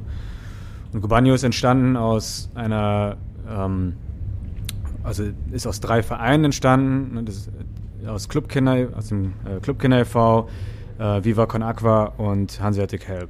So, und, äh, wir haben dann zu dritt eben diesen Duschbus realisiert. Und deswegen sitze ich da jetzt als Vertreter der Clubkinder als Gesellschafter mit bei Gobagno. Ähm, Und dieses Duschdorf, hat das, hat das äh, Öffnungszeiten? Oder ist das ständig? Nee, ist nicht ständig auf, oder? Ihr habt Öffnungszeiten wahrscheinlich. Die oder? haben auch Öffnungszeiten. Müsste ich jetzt aber tatsächlich. Äh, Nee, einfach nur so, weil es ist ja ein wahnsinniger, wahnsinniger Aufwand, da 24, 7 Voll. Leute stehen zu haben. Das, also überhaupt Leute dafür zu bekommen, stelle ich mir gerade super schwierig vor. Ja, wobei, also viele Leute haben da auch Bock drauf. Mhm. Das Problem ist aber tatsächlich, ähm, wie in allen anderen Vereinen auch, es, es gibt halt einen Ehrenamtsmangel. Aus verständlichen Gründen ja auch. Ich meine, wer hat denn jetzt noch Zeit, sich um andere zu kümmern, wenn man sich erstmal um sich selber kümmern Ja. muss? Ähm, wir haben immer gerne noch mehr Ehrenamtliche da, gerne aber auch welche, die sich auch vorstellen können, das noch auch vielleicht als hauptamtlich zu machen, weil äh, das ganze Ding ist natürlich sehr personallastig auch. So ist es wie mit allem anderen. Gesellschaft funktioniert nur durch Ehrenamt, wenn Leute sich engagieren. Mm, Das heißt, wenn ich Lust hätte auf ein Ehrenamt, dann würde man sich entweder bei Clubkinder e.V. oder generell bei Go Banjo melden Genau. und sagen, ey Leute, ich habe Zeit. Ja, genau. Da gibt es auch eine Kontaktseite. Ähm, kriegt ihr alles über die Website äh, cobanio.org, also ORG. Mm, Ähm, da kann man sich dann auch melden. Verlinken wir, wa? Verlinken wir Verlinken auf jeden wir. Fall. Geil. Wie lange gibt es das Projekt schon? Muss ich jetzt lügen. Wann haben wir das Sonnenschein-Café gegründet? Was ist denn jetzt das Sonnenschein-Café? Ja, ich werfe gerade so viele Stichworte rein. Ne? Ich frage mich, ich frag mich halt gerade, hast du noch Zeit für ein Leben so? Für, ein- für ein, Klar. Okay, cool. Also ähm, Gülay äh, Ulasch, die hat ja auch, ist jetzt auch die Mitbegründerin des Duschbusses, die hat damals das Sonnenschein-Café bei uns als äh, Clubkind aus dem Boden gestampft. Das äh, Sonnenschein-Café war die Überbrückung des Winternotprogramms. Also es, äh, ne, das Winternotprogramm hat genau in der Nachmittagszeit so eine Zeitspanne, ich glaube, es waren so zwei, drei Stunden, wo sie die Leute halt alle rausschmeißen in die Kälte und die haben dann nirgendwo hinzugehen. Und äh, Sonnenschein Café sollte die halt alle auffangen. Dann haben wir da in der Feldstraße so, eine, so ein Café dann bekleidet und haben da zwei Wochen, das waren in den Märzferien damals, ähm, das ein bisschen umgebaut, haben Spenden gesammelt, also Klamotten, ähm, Kaffee, Bohnen, sowas. Und dann haben wir immer schönes Buffet gemacht. Da habe ich damals noch mit Tom Klose mal Musik gemacht nebenher so. Ähm, und haben halt versucht, einfach eine schöne Zeit mit denen ähm, zu verbringen. Und es ging nicht mehr einfach nur darum zu sagen, ihr seid jetzt die Obdachlosen oder die Bedürftigen und ähm, wir sind jetzt die, die großartigen Helfer, sondern es war ein richtig schönes Miteinander. Weil in der Schanze, da kamen halt ganz viele, also so Promis halt auch rum, ne, die dann mit drinne waren und äh, einfach mit denen rumgehangen haben. Und auch ganz viele Studentinnen und Studenten. Und dann hat man da zusammen Jugendliche gesehen, die mit Obdachlosen zusammen Mensch ärgere dich nicht gespielt haben und so. Das war total geil. Und das ist jetzt aber umgezogen nach Altona in die Mathilde. Da ist das jetzt immer sonntags. Ähm, weiterhin, was halt richtig geil ist. Und aus diesem ganzen Kosmos, also aus diesem Sonnenschein-Café, ist damals auch diese Bollerwagen-Idee ges- gestartet, die wir dann mit Clubkenner gemacht haben, dass wir eben Bollerwagen gebaut haben für Obdachlose, den sie dann ausklappen konnten, um darauf zu schlafen. Und aus diesem ganzen Gedankenkreis ist dann eben auch dieses, dieses Duschdorf, äh, äh, der Duschbus entstanden, dass man sich dachte, das muss man einfach noch ausweiten. Also wir fingen quasi mit dem Sonnenschein-Café an und aus dem sind diese ganzen anderen Projekte gewachsen, um eben Obdachlosen zu helfen. Was ich sehr schön finde. Von daher Props an Gülay nochmal an dieser Stelle. Ähm, absolute Powerfrau. Also die macht mehr als ich. Viel, viel mehr als ich. Und ich habe schon irgendwie drei Jobs oder so. ähm, finde ich immer noch super beeindruckend. Und hast du das Gefühl, dass äh, je je näher wir in die Zukunft rücken, dass der Bedarf eigentlich viel höher ist als vorher und äh, aber trotzdem viel mehr, also viel, viel weniger es Möglichkeiten gibt, das überhaupt so auszufüllen und das anzubieten. Meinst es für Obdachlose? Genau. Ja, ich meine, es ist halt gerade die Anzahl der Leute. Ich, ich habe nämlich keine Zahlen und ich weiß es auch nicht, aber ich habe immer das Gefühl, wenn ich halt durch äh, die Straßen von Hamburg gehe, dass die Zahl der Hilfsbedürftigen viel mehr geworden ist als jetzt zum Beispiel noch 2015. Also definitiv, das liegt an verschiedenen Sachen. Ne? Also Corona-Lockdown hat viele aus dem Job gebracht. Ähm, Mieten können nicht mehr bezahlt werden. Und dieser Abwärtsstrudel in der Obdachlosigkeit ist, ist, ist einfach brutal. Also da kommst du nicht einfach so leicht raus. Deswegen finde ich immer die Aussage, ja, such dir einen Job, ist leicht gesagt. So funktioniert das einfach nicht. Wenn du schon mal keinen Personalausweis mehr hast, keine Adresse, ne, dann, also wenn du keine Adresse hast, kriegst du keinen Personalausweis. Ohne Personalausweis kriegst du keine Arbeit und ne, das ist so ein. Keine Wohnung. Genau, bla, und das bedingt sich Mhm. alles gegenseitig. Und ich glaube, das betrifft jetzt auch immer mehr Menschen. Jetzt wird auch jetzt zukünftig mit der Inflation, mit den Gaspreisen und so weiter und so fort. Also das, das wird ein, ein Dauerthema.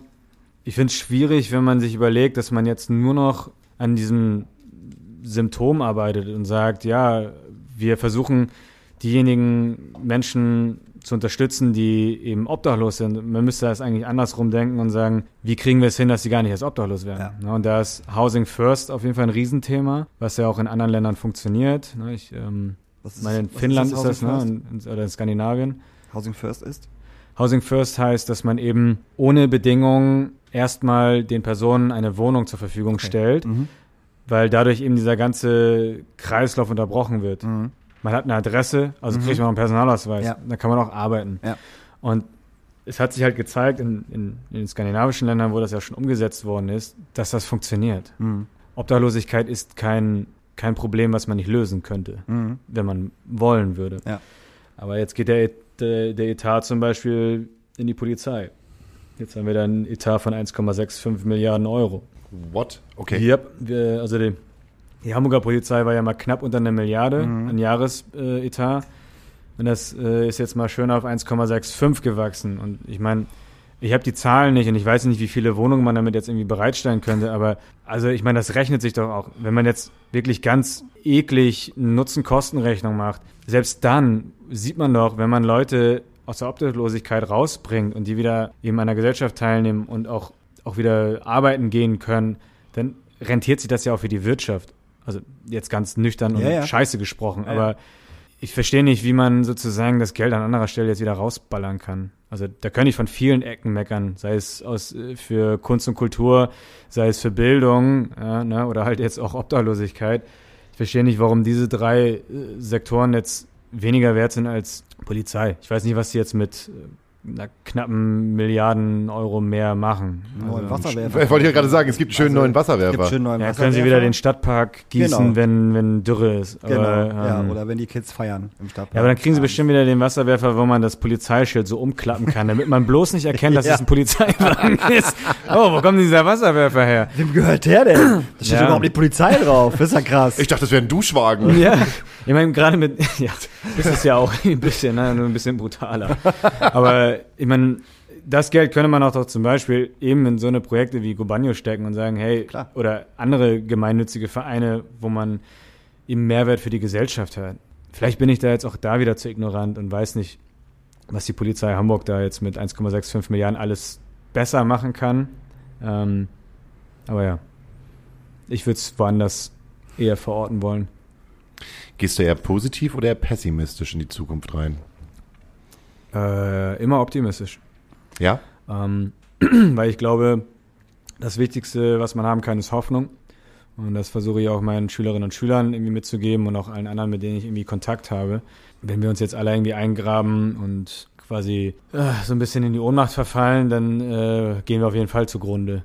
Und ich glaube, es ist wichtig, dass Leute eine Perspektive haben. So und ähm, ich glaube, dass auch da Ehrenamt einfach ein Riesending ist, weil man nämlich merkt, ich kann selbst, äh, selbstwirksam sein, ich kann etwas verändern in der Welt. Also von daher optimistisch, immer. Das ist ganz witzig, dass du, dass du optimi opt optimistisch sagst. Das ist ein anderes Thema. Aber äh, Mhm. das Wochenende, wo ich auf dem Festival war, da waren auch ein paar Veranstalterinnen ähm, aus äh, Frankfurt zugegen, äh, größere Clubs. Sage jetzt nicht, welche Clubs es sind, aber es waren größere Clubs und man kam irgendwie ins Gespräch und ach hier Hamburg und keine Ahnung und Kultur und so und krass und ihr hattet diesen Hamburger Rettungsschirm super abgefahren.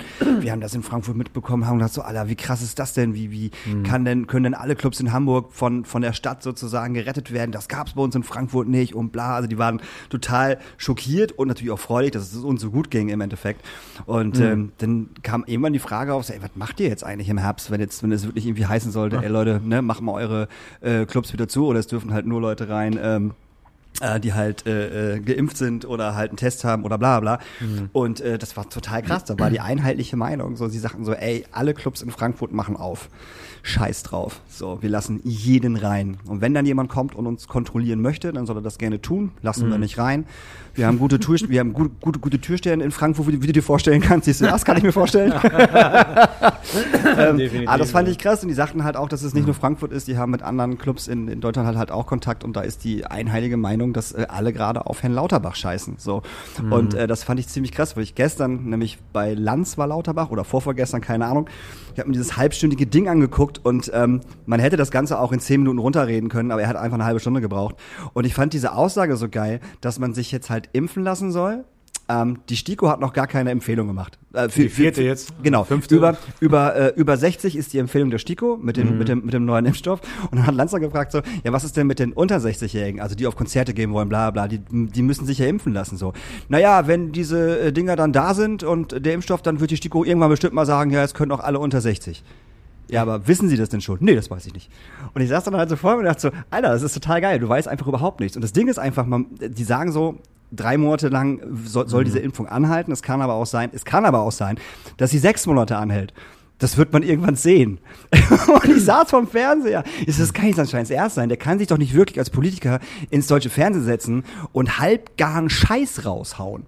Das war alles komplett halbgarer Scheiß, was der erzählt hat, von vorne bis hinten. Und dann war halt die Frage, ja, was sollen denn die ganzen Clubs und so und, und die Veranstaltungsleute denn machen, ähm, wenn äh, äh, gar nicht geimpft werden kann unter 60, es aber schon diese Impfpflicht sozusagen gibt und die Leute auf Open Airs und Konzerte wollen, aber nicht dürfen, weil sie ja nicht geimpft sind. Dann so, ja, dann äh, müssen sie sich halt testen lassen.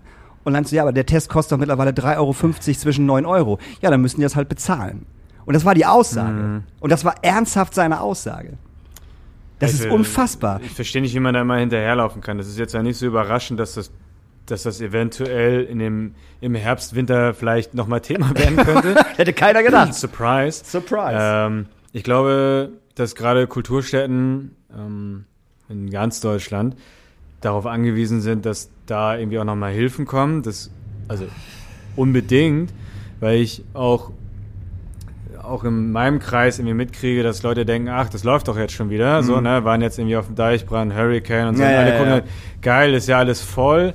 Ne? Und jetzt äh, hatten wir unseren Gig mit Cleo Patrick im, im Molotow und war halt ausverkauft. Ja, aber die Dinger waren vor zwei Jahren verkauft. Mhm. Ja, das, da hat niemand mehr mit Geld gemacht. Das ist so, ein, so, ein, so eine, ja, also So eine tote Veranstaltung ja, das, das bringt halt einfach nichts. Und ich sehe jetzt einfach, wie viele, wie viele Touren abgesagt werden jetzt für Herbst, Winter. Ähm, ich weiß gar nicht, was da noch stattfinden soll. Und wel welche Clubs können denn dann noch überleben? Also da muss man doch von vornherein mal sich einen Plan überlegen und sagen, hey, das ist absehbar, deswegen müssen wir folgende Summen zurücklegen. Und da kann ich nur noch mal auf diese 1,65 Milliarden zurückgreifen. also was man mit dem, ja, jetzt haben die ja knapp 650 Millionen Euro irgendwie mehr gekriegt oder was auch äh, immer da, dann damit hätte man schon ein bisschen was machen können. Und, Würde ne? ich auch sagen. Also ich, deswegen bin ich froh, dass wir in Hamburg das Clubkombinat haben, das sich ja eben für die politischen Interessen Mhm. einsetzt. Ich weiß nicht, in Frankfurt gibt's das dann anscheinend nicht. Anscheinend nicht. Ja. nee. Was das werden soll, weiß ich auch noch nicht. Ich hoffe ja, dass auch Herr Lauterbach oder die Politik allgemein merkt, dass Kultur ein riesiger Mehrwert ist, weil wie wir jetzt gemerkt haben, wie, viel, also wie viele Menschen zugrunde gegangen sind, weil sie einfach keine sozialen Kontakte mehr hatten, weil sie nicht mehr diese Happenings hatten. Und Kultur kostet halt Geld. Mein Gott. So wie alles Aber andere auch. Also ich glaube, glaub, da können wir uns die Illusion nehmen. Also wenn wir eins gelernt haben in diesen zweieinhalb Jahren, ist, dass die Politik sich einen Scheißdreck für uns interessiert. Sorry, aber diese ganzen Hilfen, diese Bazooka-Hilfen, die Herr Scholz da so gesagt hat, das ist alles Bullshit gewesen. Wenn ich überlege, wie viele, wie viele äh, Solo-Selbstständige den ganzen Scheiß jetzt zurückzahlen müssen, mit Zinsen vor allen Dingen, mit Geld, was sie nicht haben. Ey, das ist einfach nur Verarsche. Es hat keine Sau interessiert. Und voll schön, dass Alarmstufe Rot ähm, in Berlin mit Cases über, über, äh, über die, die Plätze gelaufen ist und so. Ja. Ähm, aber das hat keinen Menschen interessiert. Das hat einfach niemand interessiert. Also das ist meine Ja. Meinung.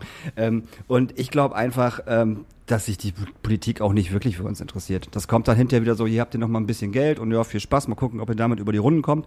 Aber zu machen wir euch trotzdem so. Und äh, pff, weiß ich nicht. Also ich glaube, das wird ähm, ähnlich sein wie mit der Klimakrise. Man wird erst merken, was es bedeutet, wenn es zu spät ist. Ja, also viel zu das spät. auf jeden ne? Fall. Viel zu Wenn spät. die ganzen Clubs erstmal dicht sind, viel Spaß. Ja, aber dann würde vielleicht der eine oder andere Hörer oder Hörerin sagen, ja, ja, aber was soll denn da passieren?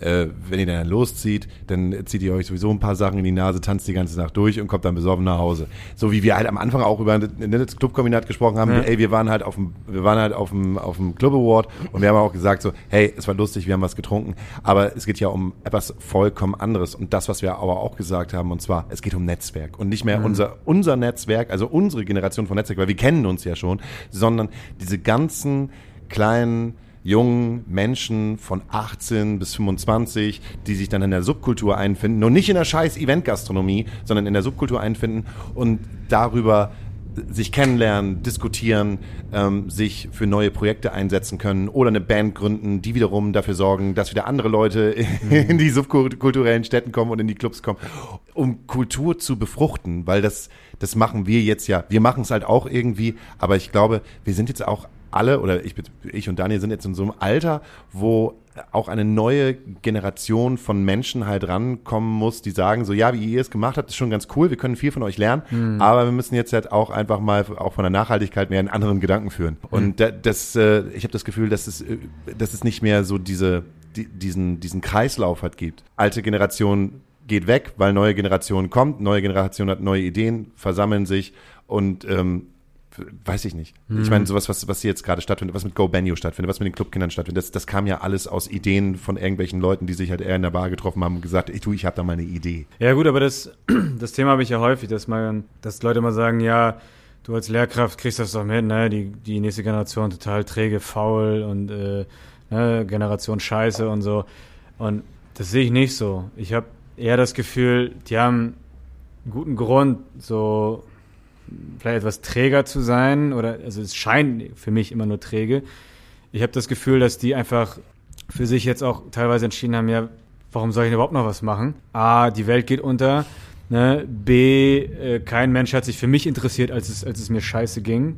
Während der Corona-Krise gerade vor allem. Ne? Und das, ähm, das andere, ja, dann gehen wir jetzt auf die Demo Fridays for Future äh, und gehen hier demonstrieren. Und das juckt dann auch keinen Arsch mehr. Ich kann verstehen, dass man dann einfach so auch gefrustet ist und auch einfach sich ohnmächtig fühlt. Und das ist so ein Ding, was ich ja auch gerne angehen möchte. Also ich möchte ja Jugendliche darin bestärken, eben ähm, sich zu engagieren, etwas zu tun, etwas für die Gesellschaft zu tun, weil man dann nämlich erst für sich selber merkt, mein Wirken hat doch einen Sinn und es erfüllt mich und es, äh, also das, das Prinzip der Selbstwirksamkeit ist ein, ist ein ganz mächtiges ähm, Prinzip. Und äh, das versuchen wir jetzt mit den Clubkindern auch gerade, dass wir eben Jugendliche vermehrt ins Ehrenamt bringen. Also wir haben jetzt eine Kooperation mit der Freiwilligen Agentur Bergedorf und ähm, den Senior-Trainern, sodass eben wir Jugendliche in die Vereine bringen oder äh, Institutionen, die im Schulbezirk sind. Das heißt, man hat eine ganz leichte Anbindung. Und mit den Senior-Trainern haben wir dann auch noch äh, Seniorinnen und Senioren, die dann als Coaches fungieren und eben die besuchen, ne, so klassischer Praktikumsbesuch Ja, wie bei Ja, dem ja. Betriebspraktikum. Und das, was ich jetzt an Rückmeldung bekommen habe, ist einfach äh, hervorragend. Also die, die Vereine freuen sich, weil die haben einen Ehrenamtsmangel, die kriegen plötzlich frisch, ne, Frischblut. Die Schülerinnen und Schüler kriegen vielleicht zum ersten Mal Kontakt mit, wie fühlt sich das eigentlich an, sich zu engagieren für andere Leute. Und ich glaube, dass viele daraus auch Hoffnung ähm, geschöpft haben und das Gefühl haben, ich kann etwas bewirken mit meinem Tun. Und mein Paradebeispiel ist Wurzrock. Das Wurzrock-Festival war kurz vor der Absage, weil Helferinnenmangel. Meine Schülerinnen und Schüler waren da zuhauf. Äh, Ich habe über Clubkenner noch ganz viel zusammengetrommelt, dann konnte es irgendwie doch noch stattfinden. Und meine Schülerinnen und Schüler sind äh, überall rumgelaufen. Ne? Die eine hat sogar die Moderation gemacht, hat da irgendwie ZSK äh, mit interviewt und so. Total sweet. Und ähm, die haben für sich sofort entschieden, wir machen nächstes Jahr wieder mit. Und die ziehen auch die, ihre ganze Clique mit. Ne? Also das, ich glaube, man muss den, der nächsten Generation auch einfach nur die, die Möglichkeiten bieten und denen aufzeigen. Ne? Wie könnt ihr euch engagieren? Was bringt euch das eigentlich? Und ähm, ja, das ist, glaube ich, so mein, mein Hauptwirken als Lehrkraft, als Vorstand bei Clubkenner e.V. und ja gut, bei Gobanio jetzt, jetzt nicht so, aber da würde ich sie auch gerne halt einfach reinholen. Dass man Schülerinnen und Schüler eben auch dazu bringt, hier, ihr engagiert euch, ne? ihr helft, dass Obdachlose sich besser fühlen ähm, und ihre Würde zurückerhalten. Das, das sind so Themen, die ich sehr spannend finde und die mich auch optimistisch stimmen, weil ich nämlich das Gefühl habe, es funktioniert. Wenn die Hoffnung haben, dann tragen sie die auch weiter. Und ich glaube, das ist unsere Mission in allen Bereichen. Okay. Ach so, da ist gerade noch jemand. Äh, Also so viele, also das ist schon der dritte Surprise-Guest. äh, äh, das ist Alma. Alma macht hier bei uns sauber. Wieder 100 Euro über die Theke. Wieder, wieder 100 Euro und keinen Koffer mitgebracht.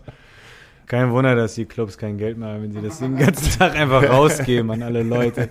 Hier sind 100 Euro. Hey, du hast geklopft, hier sind 100 Euro, bitte. Finde ich geil.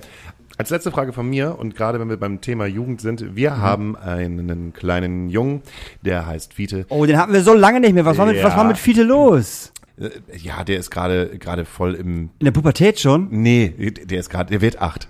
Der ist Oh, nicht der- acht, das hatten wir schon mal. Nein, er wird acht. Also ist er sieben. Genau. Okay. Er wird sieben, er wird, er wird sieben und er, er, er wird acht äh, und zwar an diesem Freitag. Okay. Oha. Das wird ganz großartig. Ich fahre nämlich auf seinen Geburtstag.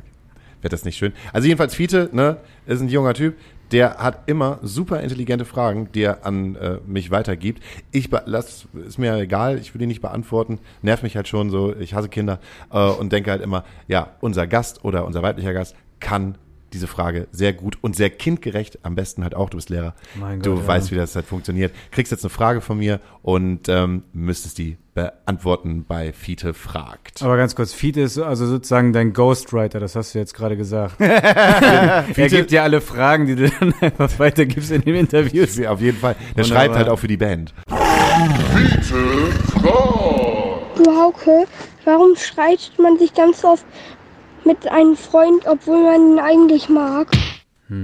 Ja, manchmal, selbst wenn man sich relativ ähnlich ist oder vielleicht auch gerade, weil man sich ähnlich ist ähm, und man so kleinere Unterschiede bemerkt, vielleicht in den Interessen, kann das häufig passieren, dass man eben das unterschiedliche Sachen möchte und sich da nicht einigen kann. Das erlebe ich häufig.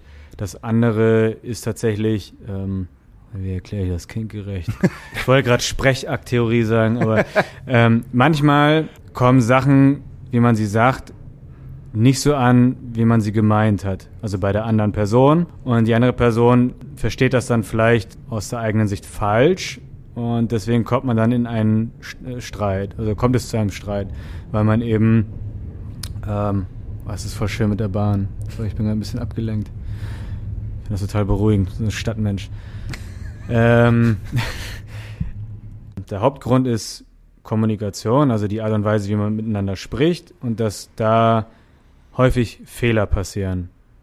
Nicht immer absichtlich, sondern häufig unabsichtlich. Und um das aus dem Weg zu räumen, muss man einfach mehr miteinander sprechen. Das ist schön. Und ich glaube, manchmal auch einfach über seinen Schatten springen und sich auch mal entschuldigen. Definitiv, das So. gehört dazu. Also ich bin ein Freund der Entschuldigungskultur. Ich glaube, man darf in einer Freundschaft unfassbar viele Fehler machen, wenn man auch gleichzeitig den Mut hat zu sagen, ey, das war ein Fehler, es tut mir leid, wenn ich dich verletzt habe. Voll. Vielleicht ein, ein ganz aktives Beispiel. Ähm, ich habe ja vorhin über meine Schulleiterin gesprochen und das Wort Störung in den Mund genommen. Ich glaube, wenn ich jetzt meine eigen, meinen eigenen Sprachduktus so ein bisschen reflektiere, ist das vielleicht nicht so korrekt, sowas zu sagen. Also ich habe auch keine Ahnung von psychischen Krankheiten ne? und das mit der bipolaren Störung ist jetzt etwas, was ich einfach nur gehört habe. Und auch da, ne, wenn das jetzt irgendwen äh, falsch getroffen hat, dann tut mir das leid. Es ist auf jeden Fall nicht böse oder abwertend gemeint. Also das vielleicht mal so als Beispiel, Mhm. wo vielleicht etwas, was ich gesagt habe, definitiv wahrscheinlich jetzt anderen Leuten falsch in den Hals kommt, war nicht so intendiert. Und dadurch, dass ich das jetzt sage, möchte ich halt auch diesen Streit irgendwie vermeiden und einfach klarstellen, wie ich etwas gemeint habe. Ähm, es war nicht böse gemeint, sondern es war einfach vielleicht auch aus den Erfahrungen her und ich bin, muss auch immer wieder an meinem Sprachduktus einfach, ähm, also generell an der Nutzung meiner Sprache arbeiten. Heißt das überhaupt Sprachduktus? Komm, ich tue so, als wäre ich Deutschlehrer. Ich habe keine Ahnung. Ich gucke dich mit ganz großen, offenen Augen an und sage halt einfach, ach, was du sagst, das hat Ja. bestimmt irgendwie auch Gewicht. Oder ist Duktus die Art und, die Art und Weise, Nee, wie man find- spricht oder so? Ich, ach, ich finde. Sprachduktus hört, hört sich jetzt nochmal richtig an. Oder? Finde ich auch. Ja, Find ich meine auch. Sprache, wie sie, wie sie klingt, also was, was du gerade meintest, Ja. heißt wieder anders. Das ist Phonetik ja eigentlich. Ne? Also, genau, Phonetik, oder? Ja, da wäre ich jetzt auch bei. Ah, Ey, wenn das jemand weiß, schreibt es in die Kommis. unbedingt. unbedingt. Neuer Lieblingssatz. Und mentale Gesundheit ist ein wichtiges Thema. Da Ja. sollte man jetzt auch nicht so drüber scherzen. Ich finde, äh, müsste man jetzt, äh, müssen wir, glaube ich, alle an uns ein bisschen arbeiten. Ich glaube, wir sind so die Generation, die da anders mit groß geworden ist. Und Ja. ich finde das immer sehr schön, wenn ich die jetzigen Jugendlichen sehe, die wirklich schon sehr bewusst mit dem Thema auch umgehen, das gut kommunizieren können und ähm, da schon ein Stück besser sind als unsere Generation. So. Das stimmt. Wenn wir uns noch als eine Generation fassen wollen, ich würde sagen, ja. Wir fassen uns mal alle Ja. als eine Generation an. Ich bedanke mich ganz herzlich, dass du einfach so jetzt mal in den kalten Eisbohrdicht halt hineingesprungen bist. Und äh, bedanke mich auch bei Daniel Hüttmann, der sicherlich noch ein oder zwei Songs für unsere ich hab Nacht, gar nichts. Nachtasyl-Playlist Ey, mir hat. fällt, mir fällt nichts ein. die ihr äh, euch auf Spotify anhören könnt. Äh, Astrakulada Nacht Asyl. Ich pack dann schon mal was drauf. Okay. Und ich pack halt drauf. Die äh, neue Single von Fjord, weil die haben ähm, einen neuen Song rausgebracht vom neuen Album. Ähm, ich muss es richtig versuchen auszusprechen. Er heißt, glaube ich, Bon Bonoir. Bonoir.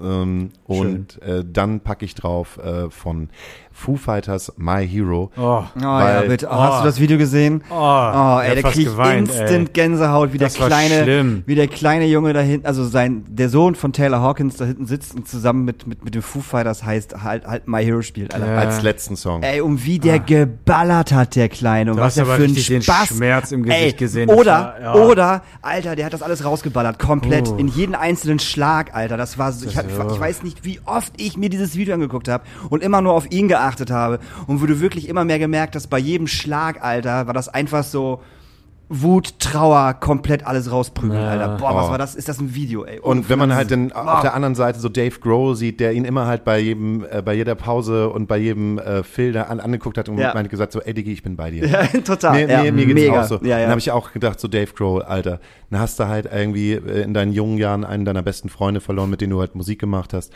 Und hast jetzt wieder die gleiche Situation und hängst jetzt halt hier so als, als fast Granddaddy Ja. da äh, und hast jetzt den kleinen 16-Jährigen und denkst halt irgendwie, oh, das war es nicht, das war, auch wenn es halt nicht sein eigener Sohn war, aber es war so ein, so ein Vater-Sohn-Ding irgendwie, was total, halt ja, so fand ich auch. total Understatement. Einer der schönsten Videos, die ich halt seit langem gesehen Ja, habe. Und das ist halt auch ein Fall. sieben Minuten Video, wo ich Ja, gedacht ja, habe, ja. oh, sieben Minuten und du guckst das durch und denkst halt, was, was, das ist jetzt schon vorbei. Weil es so wundervoll ist. Und das zum Thema Optimismus. Und wenn man sich das anguckt, Ja. denkt man sich da auch nur, okay, es gibt auch noch wahre Emotionen in der Welt und Ja. es ist irgendwie, kann doch noch alles gut werden und es war sehr schön. Wenn du einen Song äh, von euch äh, raufpacken würdest, Uh, Welcher wäre das? boah, das wäre einer, der ist jetzt noch nicht released, deswegen darf ich dazu nichts sagen. Der aber, muss auf Spotify sein. Ah, damn. Na, Dann, dann, äh, wahrscheinlich Let Me Dream. und wenn du dir selber noch einen Song auf die Playlist wünschen dürftest von das, was du jetzt gerade hörst, Uh, King von Florence in the Machine. ist es vom neuen Album? Ja, Findest du von das dem gut? Dance Fever. Ja, also ich habe es jetzt dreimal, glaube ich, gehört und ich muss sagen, es ist mit jedem Mal mehr hören irgendwie noch geiler geworden. Also ich ähm, bin also sowieso ein Riesenfan von Florence, weil die so eine geile Stimme hat und ähm, ja. Cool. Gut. Dann hören wir uns nächste Woche wieder ähm, und wir. äh, wahrscheinlich auch äh, mit, mit einem weiblichen Gast mal. Ähm, und äh, ich im besten Falle äh, fahre jetzt äh, in die Nordwoche und habe ein kleines äh, auf, eine, Ka- äh, auf eine Kippe mit Granada. Granada. Mit einer Kippe mit Granada, wenn ich rechtzeitig komme. Dann äh, rauchen wir eine und sprechen halt über dies, das und jenes in Österreich. Wie ist das Ananas? Okay, ciao. Bis nächste Woche. Bis nächste Woche. Adieu. Auf eine Kippe mit. Astra Colada setzt auf die Menschen, die unser Wirtschaftssystem noch am Laufen halten. Raucher. Also wir haben halt auch ein bisschen über das Rauchen Indo gesprochen und so weiter und äh, ich sehe gerade, du wurzelst ja auch, also wir nennen das Drehen Wurzeln. Das war auch schon so eine Sache, die wir schon gehabt haben in Deutschland. Wie, wie sagt ihr in Köln erst gestern Wurzeln? Wurzeln und ich finde das so, so lieb, weil es bei euch, glaube ich, Kickern ist, oder? Wurzeln. Nicht? du meinst Drehen. halt. ähm, drehen, also die Tisch? Zigarette Ach drehen. Zigarette. Eine Zigarette drehen, das sagen wir halt Wurzeln als Österreicher. Aber ich finde, es ist aber so schönes Zeremonielles, diese Zigarette zu drehen. Das ist genau, genauso wichtig wie das Rauchen dann danach. Also ich bin mir gedacht, das, das gehört so, so zusammen. Also wenn ich mir zum Beispiel eine Zigarette von irgendjemandem schnorr und anzünde, dann ist es nur halb, das halbe Vergnügen. Ähm, bei uns heißt es eher sich eine Ziese drehen. Eine Ziese. Magst du mir eine Ziese drehen? Von Zigarette abgeleitet. Ja. Voll. Ich kann das aber total nachvollziehen. Hallo erstmal, wir sind gerade bei auf eine Kippe mit. Äh, wir sitzen hier im Theater im Schmidtchen und ich sitze hier gerade mit Thomas und Lukas von der wundervollen Band Granada. Ja, hallo. so ist. Du rauchst gar nicht, oder was? Ich habe eine Zigarette hier. Ah, du hast dir eine Zigarette Ja, gedreht? ich habe mir gedacht, so für alle Fälle und nachdem wir uns jetzt da so irgendwie eingefunden haben, bin ich bestens vorbereitet, vorbereitet und ähm, kann die auch rauchen, aber ich habe kein Feuer. Hast Das du kann ein Feuer? Feuer? Ich glaube, ich habe ein Feuer, Lukas. Äh, Lukas, wie lange rauchst du schon? Äh, Ich würde jetzt mal sagen zu lange, aber ja, ich habe angefangen, glaube ich, so mit Führerschein mit 18 und jetzt bin ich Mitte 30. Und Thomas, wie lange rauchst du? Äh, ich habe recht spät angefangen, auch wieder Lukas, vielleicht sogar noch später. Ich glaube, ich war so 21 und es war komplett blöd, aber es, ja, seitdem bin ich nicht mehr davon losgekommen. Auch wenn ich es immer, auch wenn ich es immer weiter reduziert habe, aber es gehört irgendwie schon dazu. So dieses, dieses genussvolle dran ziehen und dann auch mal einen Moment in soziale Interaktion treten ist auch schön. Also oftmals gibt es ja noch diese Rauchermomente. Wie oft habt ihr denn euch schon angewöhnt, euch angewöhnt, es euch abzugewöhnen? Ich war ja schon öfters, also ich sicher schon viermal, vier, fünfmal. Ich war jetzt erst unlängst gerade wieder durch äh, Krankheit daran äh, erinnert, dass meine Gesundheit doch irgendwie sehr, oh, wichtig ist, auch ich gleich Und ähm, ja, habe es jetzt wieder ein bisschen sein lassen, aber wenn wir unterwegs sind, wir rauchen alle, sagen wir mal so, liebend gern und deswegen ist es dann ein bisschen schwierig, da, das in dem Kontext in der Gruppe wegzukommen davon. Aber im Alltag selber rauche ich gerade nichts mehr. Also sonst immer so ein Ritual, Kaffee am Nachmittag, erste Zigarette. Ich bin kein starker Raucher, aber ich, eigentlich kann man es auch sein lassen. Aber ist ja lustig, ja, wenn, man, wenn man raucht und dann sagt, Rauchen ist scheiße. Ja, also eigentlich will ich das Rauchen so nehmen, wie es ist und das ist schön. Es ist aber auch scheiße. Wenn man viel raucht, ist alles scheiße. Hast du, hast du Kinder, Thomas? Ja. Wie ja, viele? Eine Tochter. Wie alt ist die? Die ist jetzt ganz, ganz jung, ist jetzt fünf, sechs Monate. Oh. Ja. Äh, Das heißt, du bist Tourraucher oder wenn du zu Hause bist, äh, versuchst du dich halt irgendwie vor deiner Frau und deinem Kind irgendwo zu verstecken und machst halt die Decke über dich herüber und Ja, heimlich richtig, es ist, es ist, ja, ja, genau. Man Im Klo. so, ja, es ist schon ein bisschen so, als dass man sich wieder versteckt, mehr oder weniger. Also, man muss schon Rücksicht nehmen, sagen wir so. Also, ich bin jetzt viel achts ein viel achtsamerer Raucher geworden, dadurch. Das heißt, auch zum Beispiel in Cafés oder so weiter, wo man draußen rauchen darf, dass man sich umschaut, okay, könnte ich damit jemanden belästigen? Gehe lieber zwei, drei Schritte zurück und rauche mal dann eine an oder ist eh genug Platz zum Rauchen. Kennst du, kennst du das, wenn man an einem Tisch sitzt und es isst noch jemand und du bist dann fertig mit dem Essen und du fragst, stört sich, wenn ich rauche? Ja. Ähm, wir manchmal sagen wir dann zurück, stört sich, wenn ich esse? Muss man auch mal klarstellen, oder? Ja, ich finde es halt immer so schlimm. Ich, ich merke halt, wie ekelhaft das ist. Also ich bin halt passionierter Raucher durch und durch und ich rauche wahrscheinlich dem, seitdem ich halt Rebellion gestartet habe äh, in, der, in der Family, also mit den Eltern. Und das heißt einfach alt genug, kannst dich an den Küchentisch hinsetzen, kannst einen Kaffee trinken, kannst eine rauchen, die können halt nichts mehr sagen. So und das habe ich dann irgendwann auch so durchgesetzt. Ich habe gesagt, so hier, zack, der Igel wohnt jetzt hier. Das müsst ihr jetzt einfach mal. Ja. Das müsst ihr jetzt einfach akzeptieren. Finde es aber selber total schlimm, wenn ich auf der Straße bin und äh, eine junge Familie läuft mit einem Kinderwagen oder mit einem Kind an der Hand, mit einer Kippe im Maul und dann denke ich halt immer so, oh, wie, bah, wie widerlich. Während ich mir genüsslich wieder eine drehe und da am Café sitze und denke halt einfach so, ach herrlich, dass ich das jetzt gerade nicht ertragen muss. Wissen deine Eltern, dass du rauchst? Ja, natürlich, ja, sicher. Wann hast du ihnen das preisgegeben? Du, nachdem ich eh schon lang über volljährig war, habe ich einfach einmal eine anzünden. Also meine Mutter raucht auch, von dem her schnallt man sie die ein oder andere dann auch von der Mama hier und da. Musstest du das bei dir geheim halten? Ähm, ich, von meinem Vater rauche ich nicht. Hm. Also meine, meine äh, beiden Eltern äh, sind nicht Raucher. Äh, aber von meiner Mutter habe ich da jetzt keine so äh, mach, also rauche ich auch mal. Aber ja, un, irgendwie ist es mir unangenehm. ich, ich mache es jetzt viel, un, also ungern will ich nicht sagen, aber ich, ich, ich versuche es äh, jetzt wieder, je älter ich werde, immer mehr zu verheimlichen, weil ich glaube, äh, je länger man raucht, desto mehr muss man auch mit diesen Spätfolgen irgendwie klarkommen. Ja, sicher. also Mhm. äh, genüsslicher Raucherhusten zum Beispiel. Wenn er halt denkt, so, ah, kotzt halt den ganzen Brocken halt dann schon wieder damit aus. So. Aber na. Ey, ihr spielt heute ein Konzert. Ja, voll. Ja, Das Gut, gut, haben, wir noch gar nicht, haben wir gar nicht erwähnt. Ihr habt, äh, wo wart ihr jetzt auf der Tour? ja, bis jetzt waren wir, also wir haben in Graz gespielt, in Wien, in Erlangen und in Köln. Ist das eure erste Tour äh, nach der Situation Corona?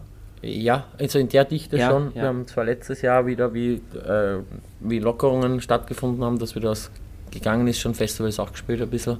Aber ja, also in der Dichte jetzt ist es jetzt wieder das erste Mal. Und Clubs natürlich. Ich durfte euch, wann habt ihr, denn, ihr habt 2019, glaube ich, im, äh, in der Nachtwache gespielt, ne? Ich glaube im Nachtspeicher. Im Nachtspeicher, im Nachtspeicher. 2018, war das nicht 2018? Ist doch schon vier Jahre ja, her. Ich glaube, 2018 war Ist das schon so lange her? Ja. Ja, wir haben äh, in, in der Dings gespielt, wie heißt es? Prinzenbar. Mhm. Gleich ums Eck hier. ne? Ja. Und äh, Nachtspeicher bisher. Ja, genau. Und jetzt, ja. Herr Prinzenbar ist jetzt vorbei. Gibt's nicht mehr? Doch. Aber äh, ihr, ach, das habt ihr doch wahrscheinlich gar nicht in Österreich mitbekommen. Äh, Prinzenbar gehört zum Dogs und Mhm. die große Freiheit äh, gehört auch dazu. Ja. Und ähm, es gab während der Co- Co- Corona-Situation so ein bisschen so, dass, dass das Dogs und die Prinzenbar und halt auch die große Freiheit sich so ein bisschen zu der Seite positioniert haben, die sich gerne Aluhüte halt aufsetzen. Und Ah, dann okay. äh, wurden von den großen Agenturen wurde dann irgendwann gesagt so, ey Leute, ihr habt da äh, Zitate von Ken Jebsen äh, an eurem Club stehen. Mhm. Wir haben keinen Bock mehr mit euch zusammenzuarbeiten. Mhm. Das heißt natürlich halt auch, dass dieser wundervolle Club, der da an der Seite ist, einfach total verloren gegangen ist. Es ist jetzt irgendwie Mhm. so, Mhm. alle, alle äh, Veranstalter haben sich jetzt dagegen Abgewendet, also abgewendet von voll. der- Mhm, hattet, verstehe ihr, hattet ihr Probleme in Österreich eigentlich mit, mit dieser Mit dieser Haltung? Quer, ja, mit dieser Haltung quer. Ja, ja, quer. sicher. Also es ist schon ziemlich politisiert worden auch das Thema. Da hat es schon dann so, so Demonstrationen gegeben, wo so Straßenzüge stattgefunden haben und das war schon ein bisschen schräg, ganz ehrlich. Also ich habe nicht viel damit anfangen können. Man gedacht, eigentlich schade, wenn sich die Leute schon zusammentun und, und für Freiheit sind, aber sich dann trotzdem instrumentalisieren lassen und wieder zu Sklaven von einer politischen Haltung und einnehmen lassen von Parteien, dann ist das echt schwach. Anstatt dass sie auf die Straße gehen würden für, ich weiß nicht, gewisse andere Grundrechte, die ja genauso wichtig sind. Zum Beispiel, sagen wir mal so, dass es im, im öffentlichen Raum zum Beispiel viel behindertengerechter sein soll, zum Beispiel jetzt. Mhm. Da, da ist nicht so ein, so ein Mhm. Aufmarsch dann. Mhm. Das ist ein bisschen schade. Aber es hat natürlich stattgefunden in Österreich auch, ja. Äh, seht ihr euch als politische Band? Also jeder hat seine politische Meinung natürlich, aber äh, in der Band sind wir nicht so, dass wir politische Meinungen propagieren auf der Bühne. Ja, wir versuchen uns zu trennen. Aber es gibt schon Dinge, die wir natürlich auch aufgrund unserer Haltung einfach ausschließen können zu machen. Für die, eigentlich generell für irgendwelche Parteien, aber Veranstaltungen von Parteien spielen oder so. Das ist eher zu meiden, sage ich mal, oder das versuchen wir zu meiden, oder beziehungsweise jetzt nicht konkret so direkt. Ähm, wir haben, glaube ich, bisher noch nie direkt jetzt eine, eine Gruppe ausgeschlossen. So Ja. äh, Wir könnten nur sagen, einfach, wir wollen keine Nazis auf den Konzerten, was wir auch nicht wollen. Und ich glaube auch, dass durch unsere Musik jetzt auch, glaube ich, keine Leute mit dieser Haltung herkommen, weil wir für was ganz anderes stehen. Ja. Fühlen Sie sich angesprochen? Hm. Ich glaube nicht, dass es in Resonanz geht. Ich muss sagen, wir haben echt ein schönes Publikum. Ich meine, natürlich kann man nicht in Leute reinschauen, aber ich glaube, generell teilen das Publikum und wir doch eigentlich so ähm, eine sehr offene Haltung zu Menschen und, und, und Lebensformen allen, allen, allen, aller Arten eigentlich. Also da schließen wir nichts aus in dem Sinne. Das bekommt man aber auch mit. Ich habe nach dem Konzert gedacht, also ich kannte euch vorher halt nicht und ich habe halt auch die, wahrscheinlich immer noch, weil es auch gerade 2018 immer wahrscheinlich noch diesen blöden Wandervergleich gebracht, das Mhm. ihr wahrscheinlich sehr oft hören. Äh, Ist, es so eine, ist dieser Wandervergleich eine Sache, die ihr eigentlich niemals wieder hören wollt? Ja, ich weiß nicht. Also die Leute versuchen halt schon irgendwie Musik, die sie neu kennenlernen, dann irgendwie zu schubladisieren. Also österreichische Musik, da gibt es halt jetzt große Bands wie Wander oder Bilderbuch. Ja. Und irgendwie sind das schon Gradmesser für österreichische Musik auch. Und natürlich wird man dann auch verglichen. Aber ich finde das jetzt auch nicht so schlimm. Also die Leute tun sich halt dann beim, beim Einordnen schwer und versuchen dann, müssen halt erstmal aufs Konzert gehen und das für sich festmachen, okay, was ist das eigentlich für Musik? Weil musikalisch haben wir jetzt weder mit der einen noch mit der anderen Band äh, viel gemeinsam, würde ich jetzt sagen, bis auf ein, vielleicht bei, bei Wander halt den Dialektgesang in einer gewissen Art und Weise, wobei es auch wieder anders ist, weil Wander halt sehr wienerisch singt und wir halt doch dieses eher mehr urbane österreichische, so eine Mischkulanz an den Tag legen. Das, urbanische Österreich. Was, Ja, ja, das gibt, es gibt ja nicht nur eine Stadt in Österreich, erklären. das muss Also, ich da auch erklären. Frage. Es, Gerade- es gibt ja nicht nur Wien. Warte, warte, kurze Frage. Ich meine, gerade wenn wir bei Wander sind, erste Sache, trinkt ihr Alkohol vor dem Gig? Ja, aber Ja, ich- ja. Ich hätte, ich hätte mich jetzt zwei Helbing dabei. Kennt ihr Helbing? Ah, das ist ein Bier, oder? Nee, das Ne? ist gar kein Bier. Das ist äh, ein ganz schlimmer, na ganz schlimmer will ich nicht sagen, aber das ist Hm, so. du machst ihn nun schmackhaft. Ja, ja. Das ist, das ist, äh, ein, ähm, das ist ein kurzer. Und zwar äh, so ein Klopfer. Das heißt, bei uns, das ist ein Klopfer. Wie, wie, das wäre in Österreich? Ja, ja, sagt Ja, so, ja. sagt. Sagt, ihr auch in, in Österreich? Ja, ja. Das ist ein Klopfer. Das ist ein Helbing, den habe ich ja sozusagen mitgebracht. Ich hätte eigentlich Danke. gedacht, wir, wir sind jetzt nur zu, irgendwie ganz gemütlich zu zweit, jetzt sind wir aber zu dritt, aber deshalb ist es erstmal euer. Ähm, und wenn ihr den halt jetzt gerade nochmal äh, aufdreht, klopft und ich mir noch eine genüssliche Zigarette dreht, warte ich halt in dem Moment, nachdem ihr den getrunken habt, was heißt urban, äh, österreichisches urbanes österreichische urbane Subkultur. Wir sollen das jetzt trinken und dann die Frage beantworten. ja, beantworten. Du jetzt auf jeden Fall trinken. ja, klar, auf jeden Fall. Für den Hörer oder für die Hörerin auf jeden Fall auch. krank, krank, krank. Äh. Na gut, dann. Ja. Cheers. Zum Wohl. Zum Wohl. Zum Wohl. Die Flasche ist grün. Ich glaube, der Inhalt ist auch grün. Aber was, was sagt ihr dazu? Ist das annehmbar? ich bin jetzt nicht so der große Kümmelfreund, aber ich mag generell Anis. Schnaps mag ich. Also geht sich schon aus. Ich würde es jetzt nicht auf meine Liste ganz oben hinsetzen, aber unter den ersten sieben. Das ist so ein, eigentlich ein sehr, sehr uraltes Getränk. Und äh, ja, jetzt, der Anno 1400 von, von Dr. Helwig. Nein, also ich finde es eigentlich ganz witzig, dass halt die Getränke, die damals vor 20 Jahren relativ out gewesen sind und nur die alten Leute getrunken haben, irgendwann wieder hochkommen. Und in der Zeit gab es halt diesen, diesen Jägermeister-Boom, wo überall Jägermeister Ja. ausgeteilt worden ist. Aus Jägermeister ist jetzt Helbing geworden. Also nach, nach Pfefferminzschnaps, den ihr wahrscheinlich auch kennt als Pfeffi oder Ja. so, Ja. ist jetzt einfach Helbing geworden. Und ich habe jetzt einfach mal einfach nur mal zum Gucken, wie ihr darauf reagiert, um mir dann zu erklären, was ist österreichische äh, urbane Subkultur? Ja, was ist österreichische Urban? Naja, da müssen wir mal anfangen mit, mit dem österreichischen, mit dem urbanen Gebiet in Österreich. Also wie man vorher gesagt hat, es gibt halt Wien als, als größte Stadt in Österreich und zweitgrößte deutschsprachige Stadt. Nimmt natürlich einen, einen großen Raum ein, aber es gibt noch andere österreichische Städte. So Graz zum Beispiel ist eine davon, Salzburg ist eine davon, Linz ist eine davon. Da gibt es auch Subkultur, also wie in jeder Stadt natürlich. Also da äh, gibt es auch Jugendkultur und so weiter, da wird, werden auch Bands formiert und da entwickelt sich, sagen wir mal, auf äh, kultureller Ebene auch was im städtischen Raum, was ja urban heißt, nicht, im Endeffekt, auch wenn es kleinere Städte sind.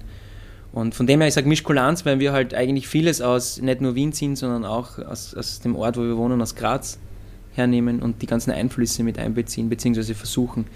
Österreich per se von der Geschichte her ist jetzt, kann man ja nicht sagen, nicht, dass Deutschland hat ja mehr oder weniger eine, eine gerade Geschichte irgendwie, so ist es mit dem, mit dem ja, das Deutsche Reich will ich jetzt nicht sagen, aber es hat schon immer irgendwie so, sowas gegeben, oder? Also Deutschland per se als, als Volkstradition, Kultur und so weiter, das gibt es ja schon ewig und Österreich ist immer schon so gewesen, so da ziehen ganz viele Leute zu, ob, auf, aus dem Osten oder aus, ob aus dem Westen oder aus dem Süden. Darum ist es eher mehr so ganz für mich Kulanz per se schon.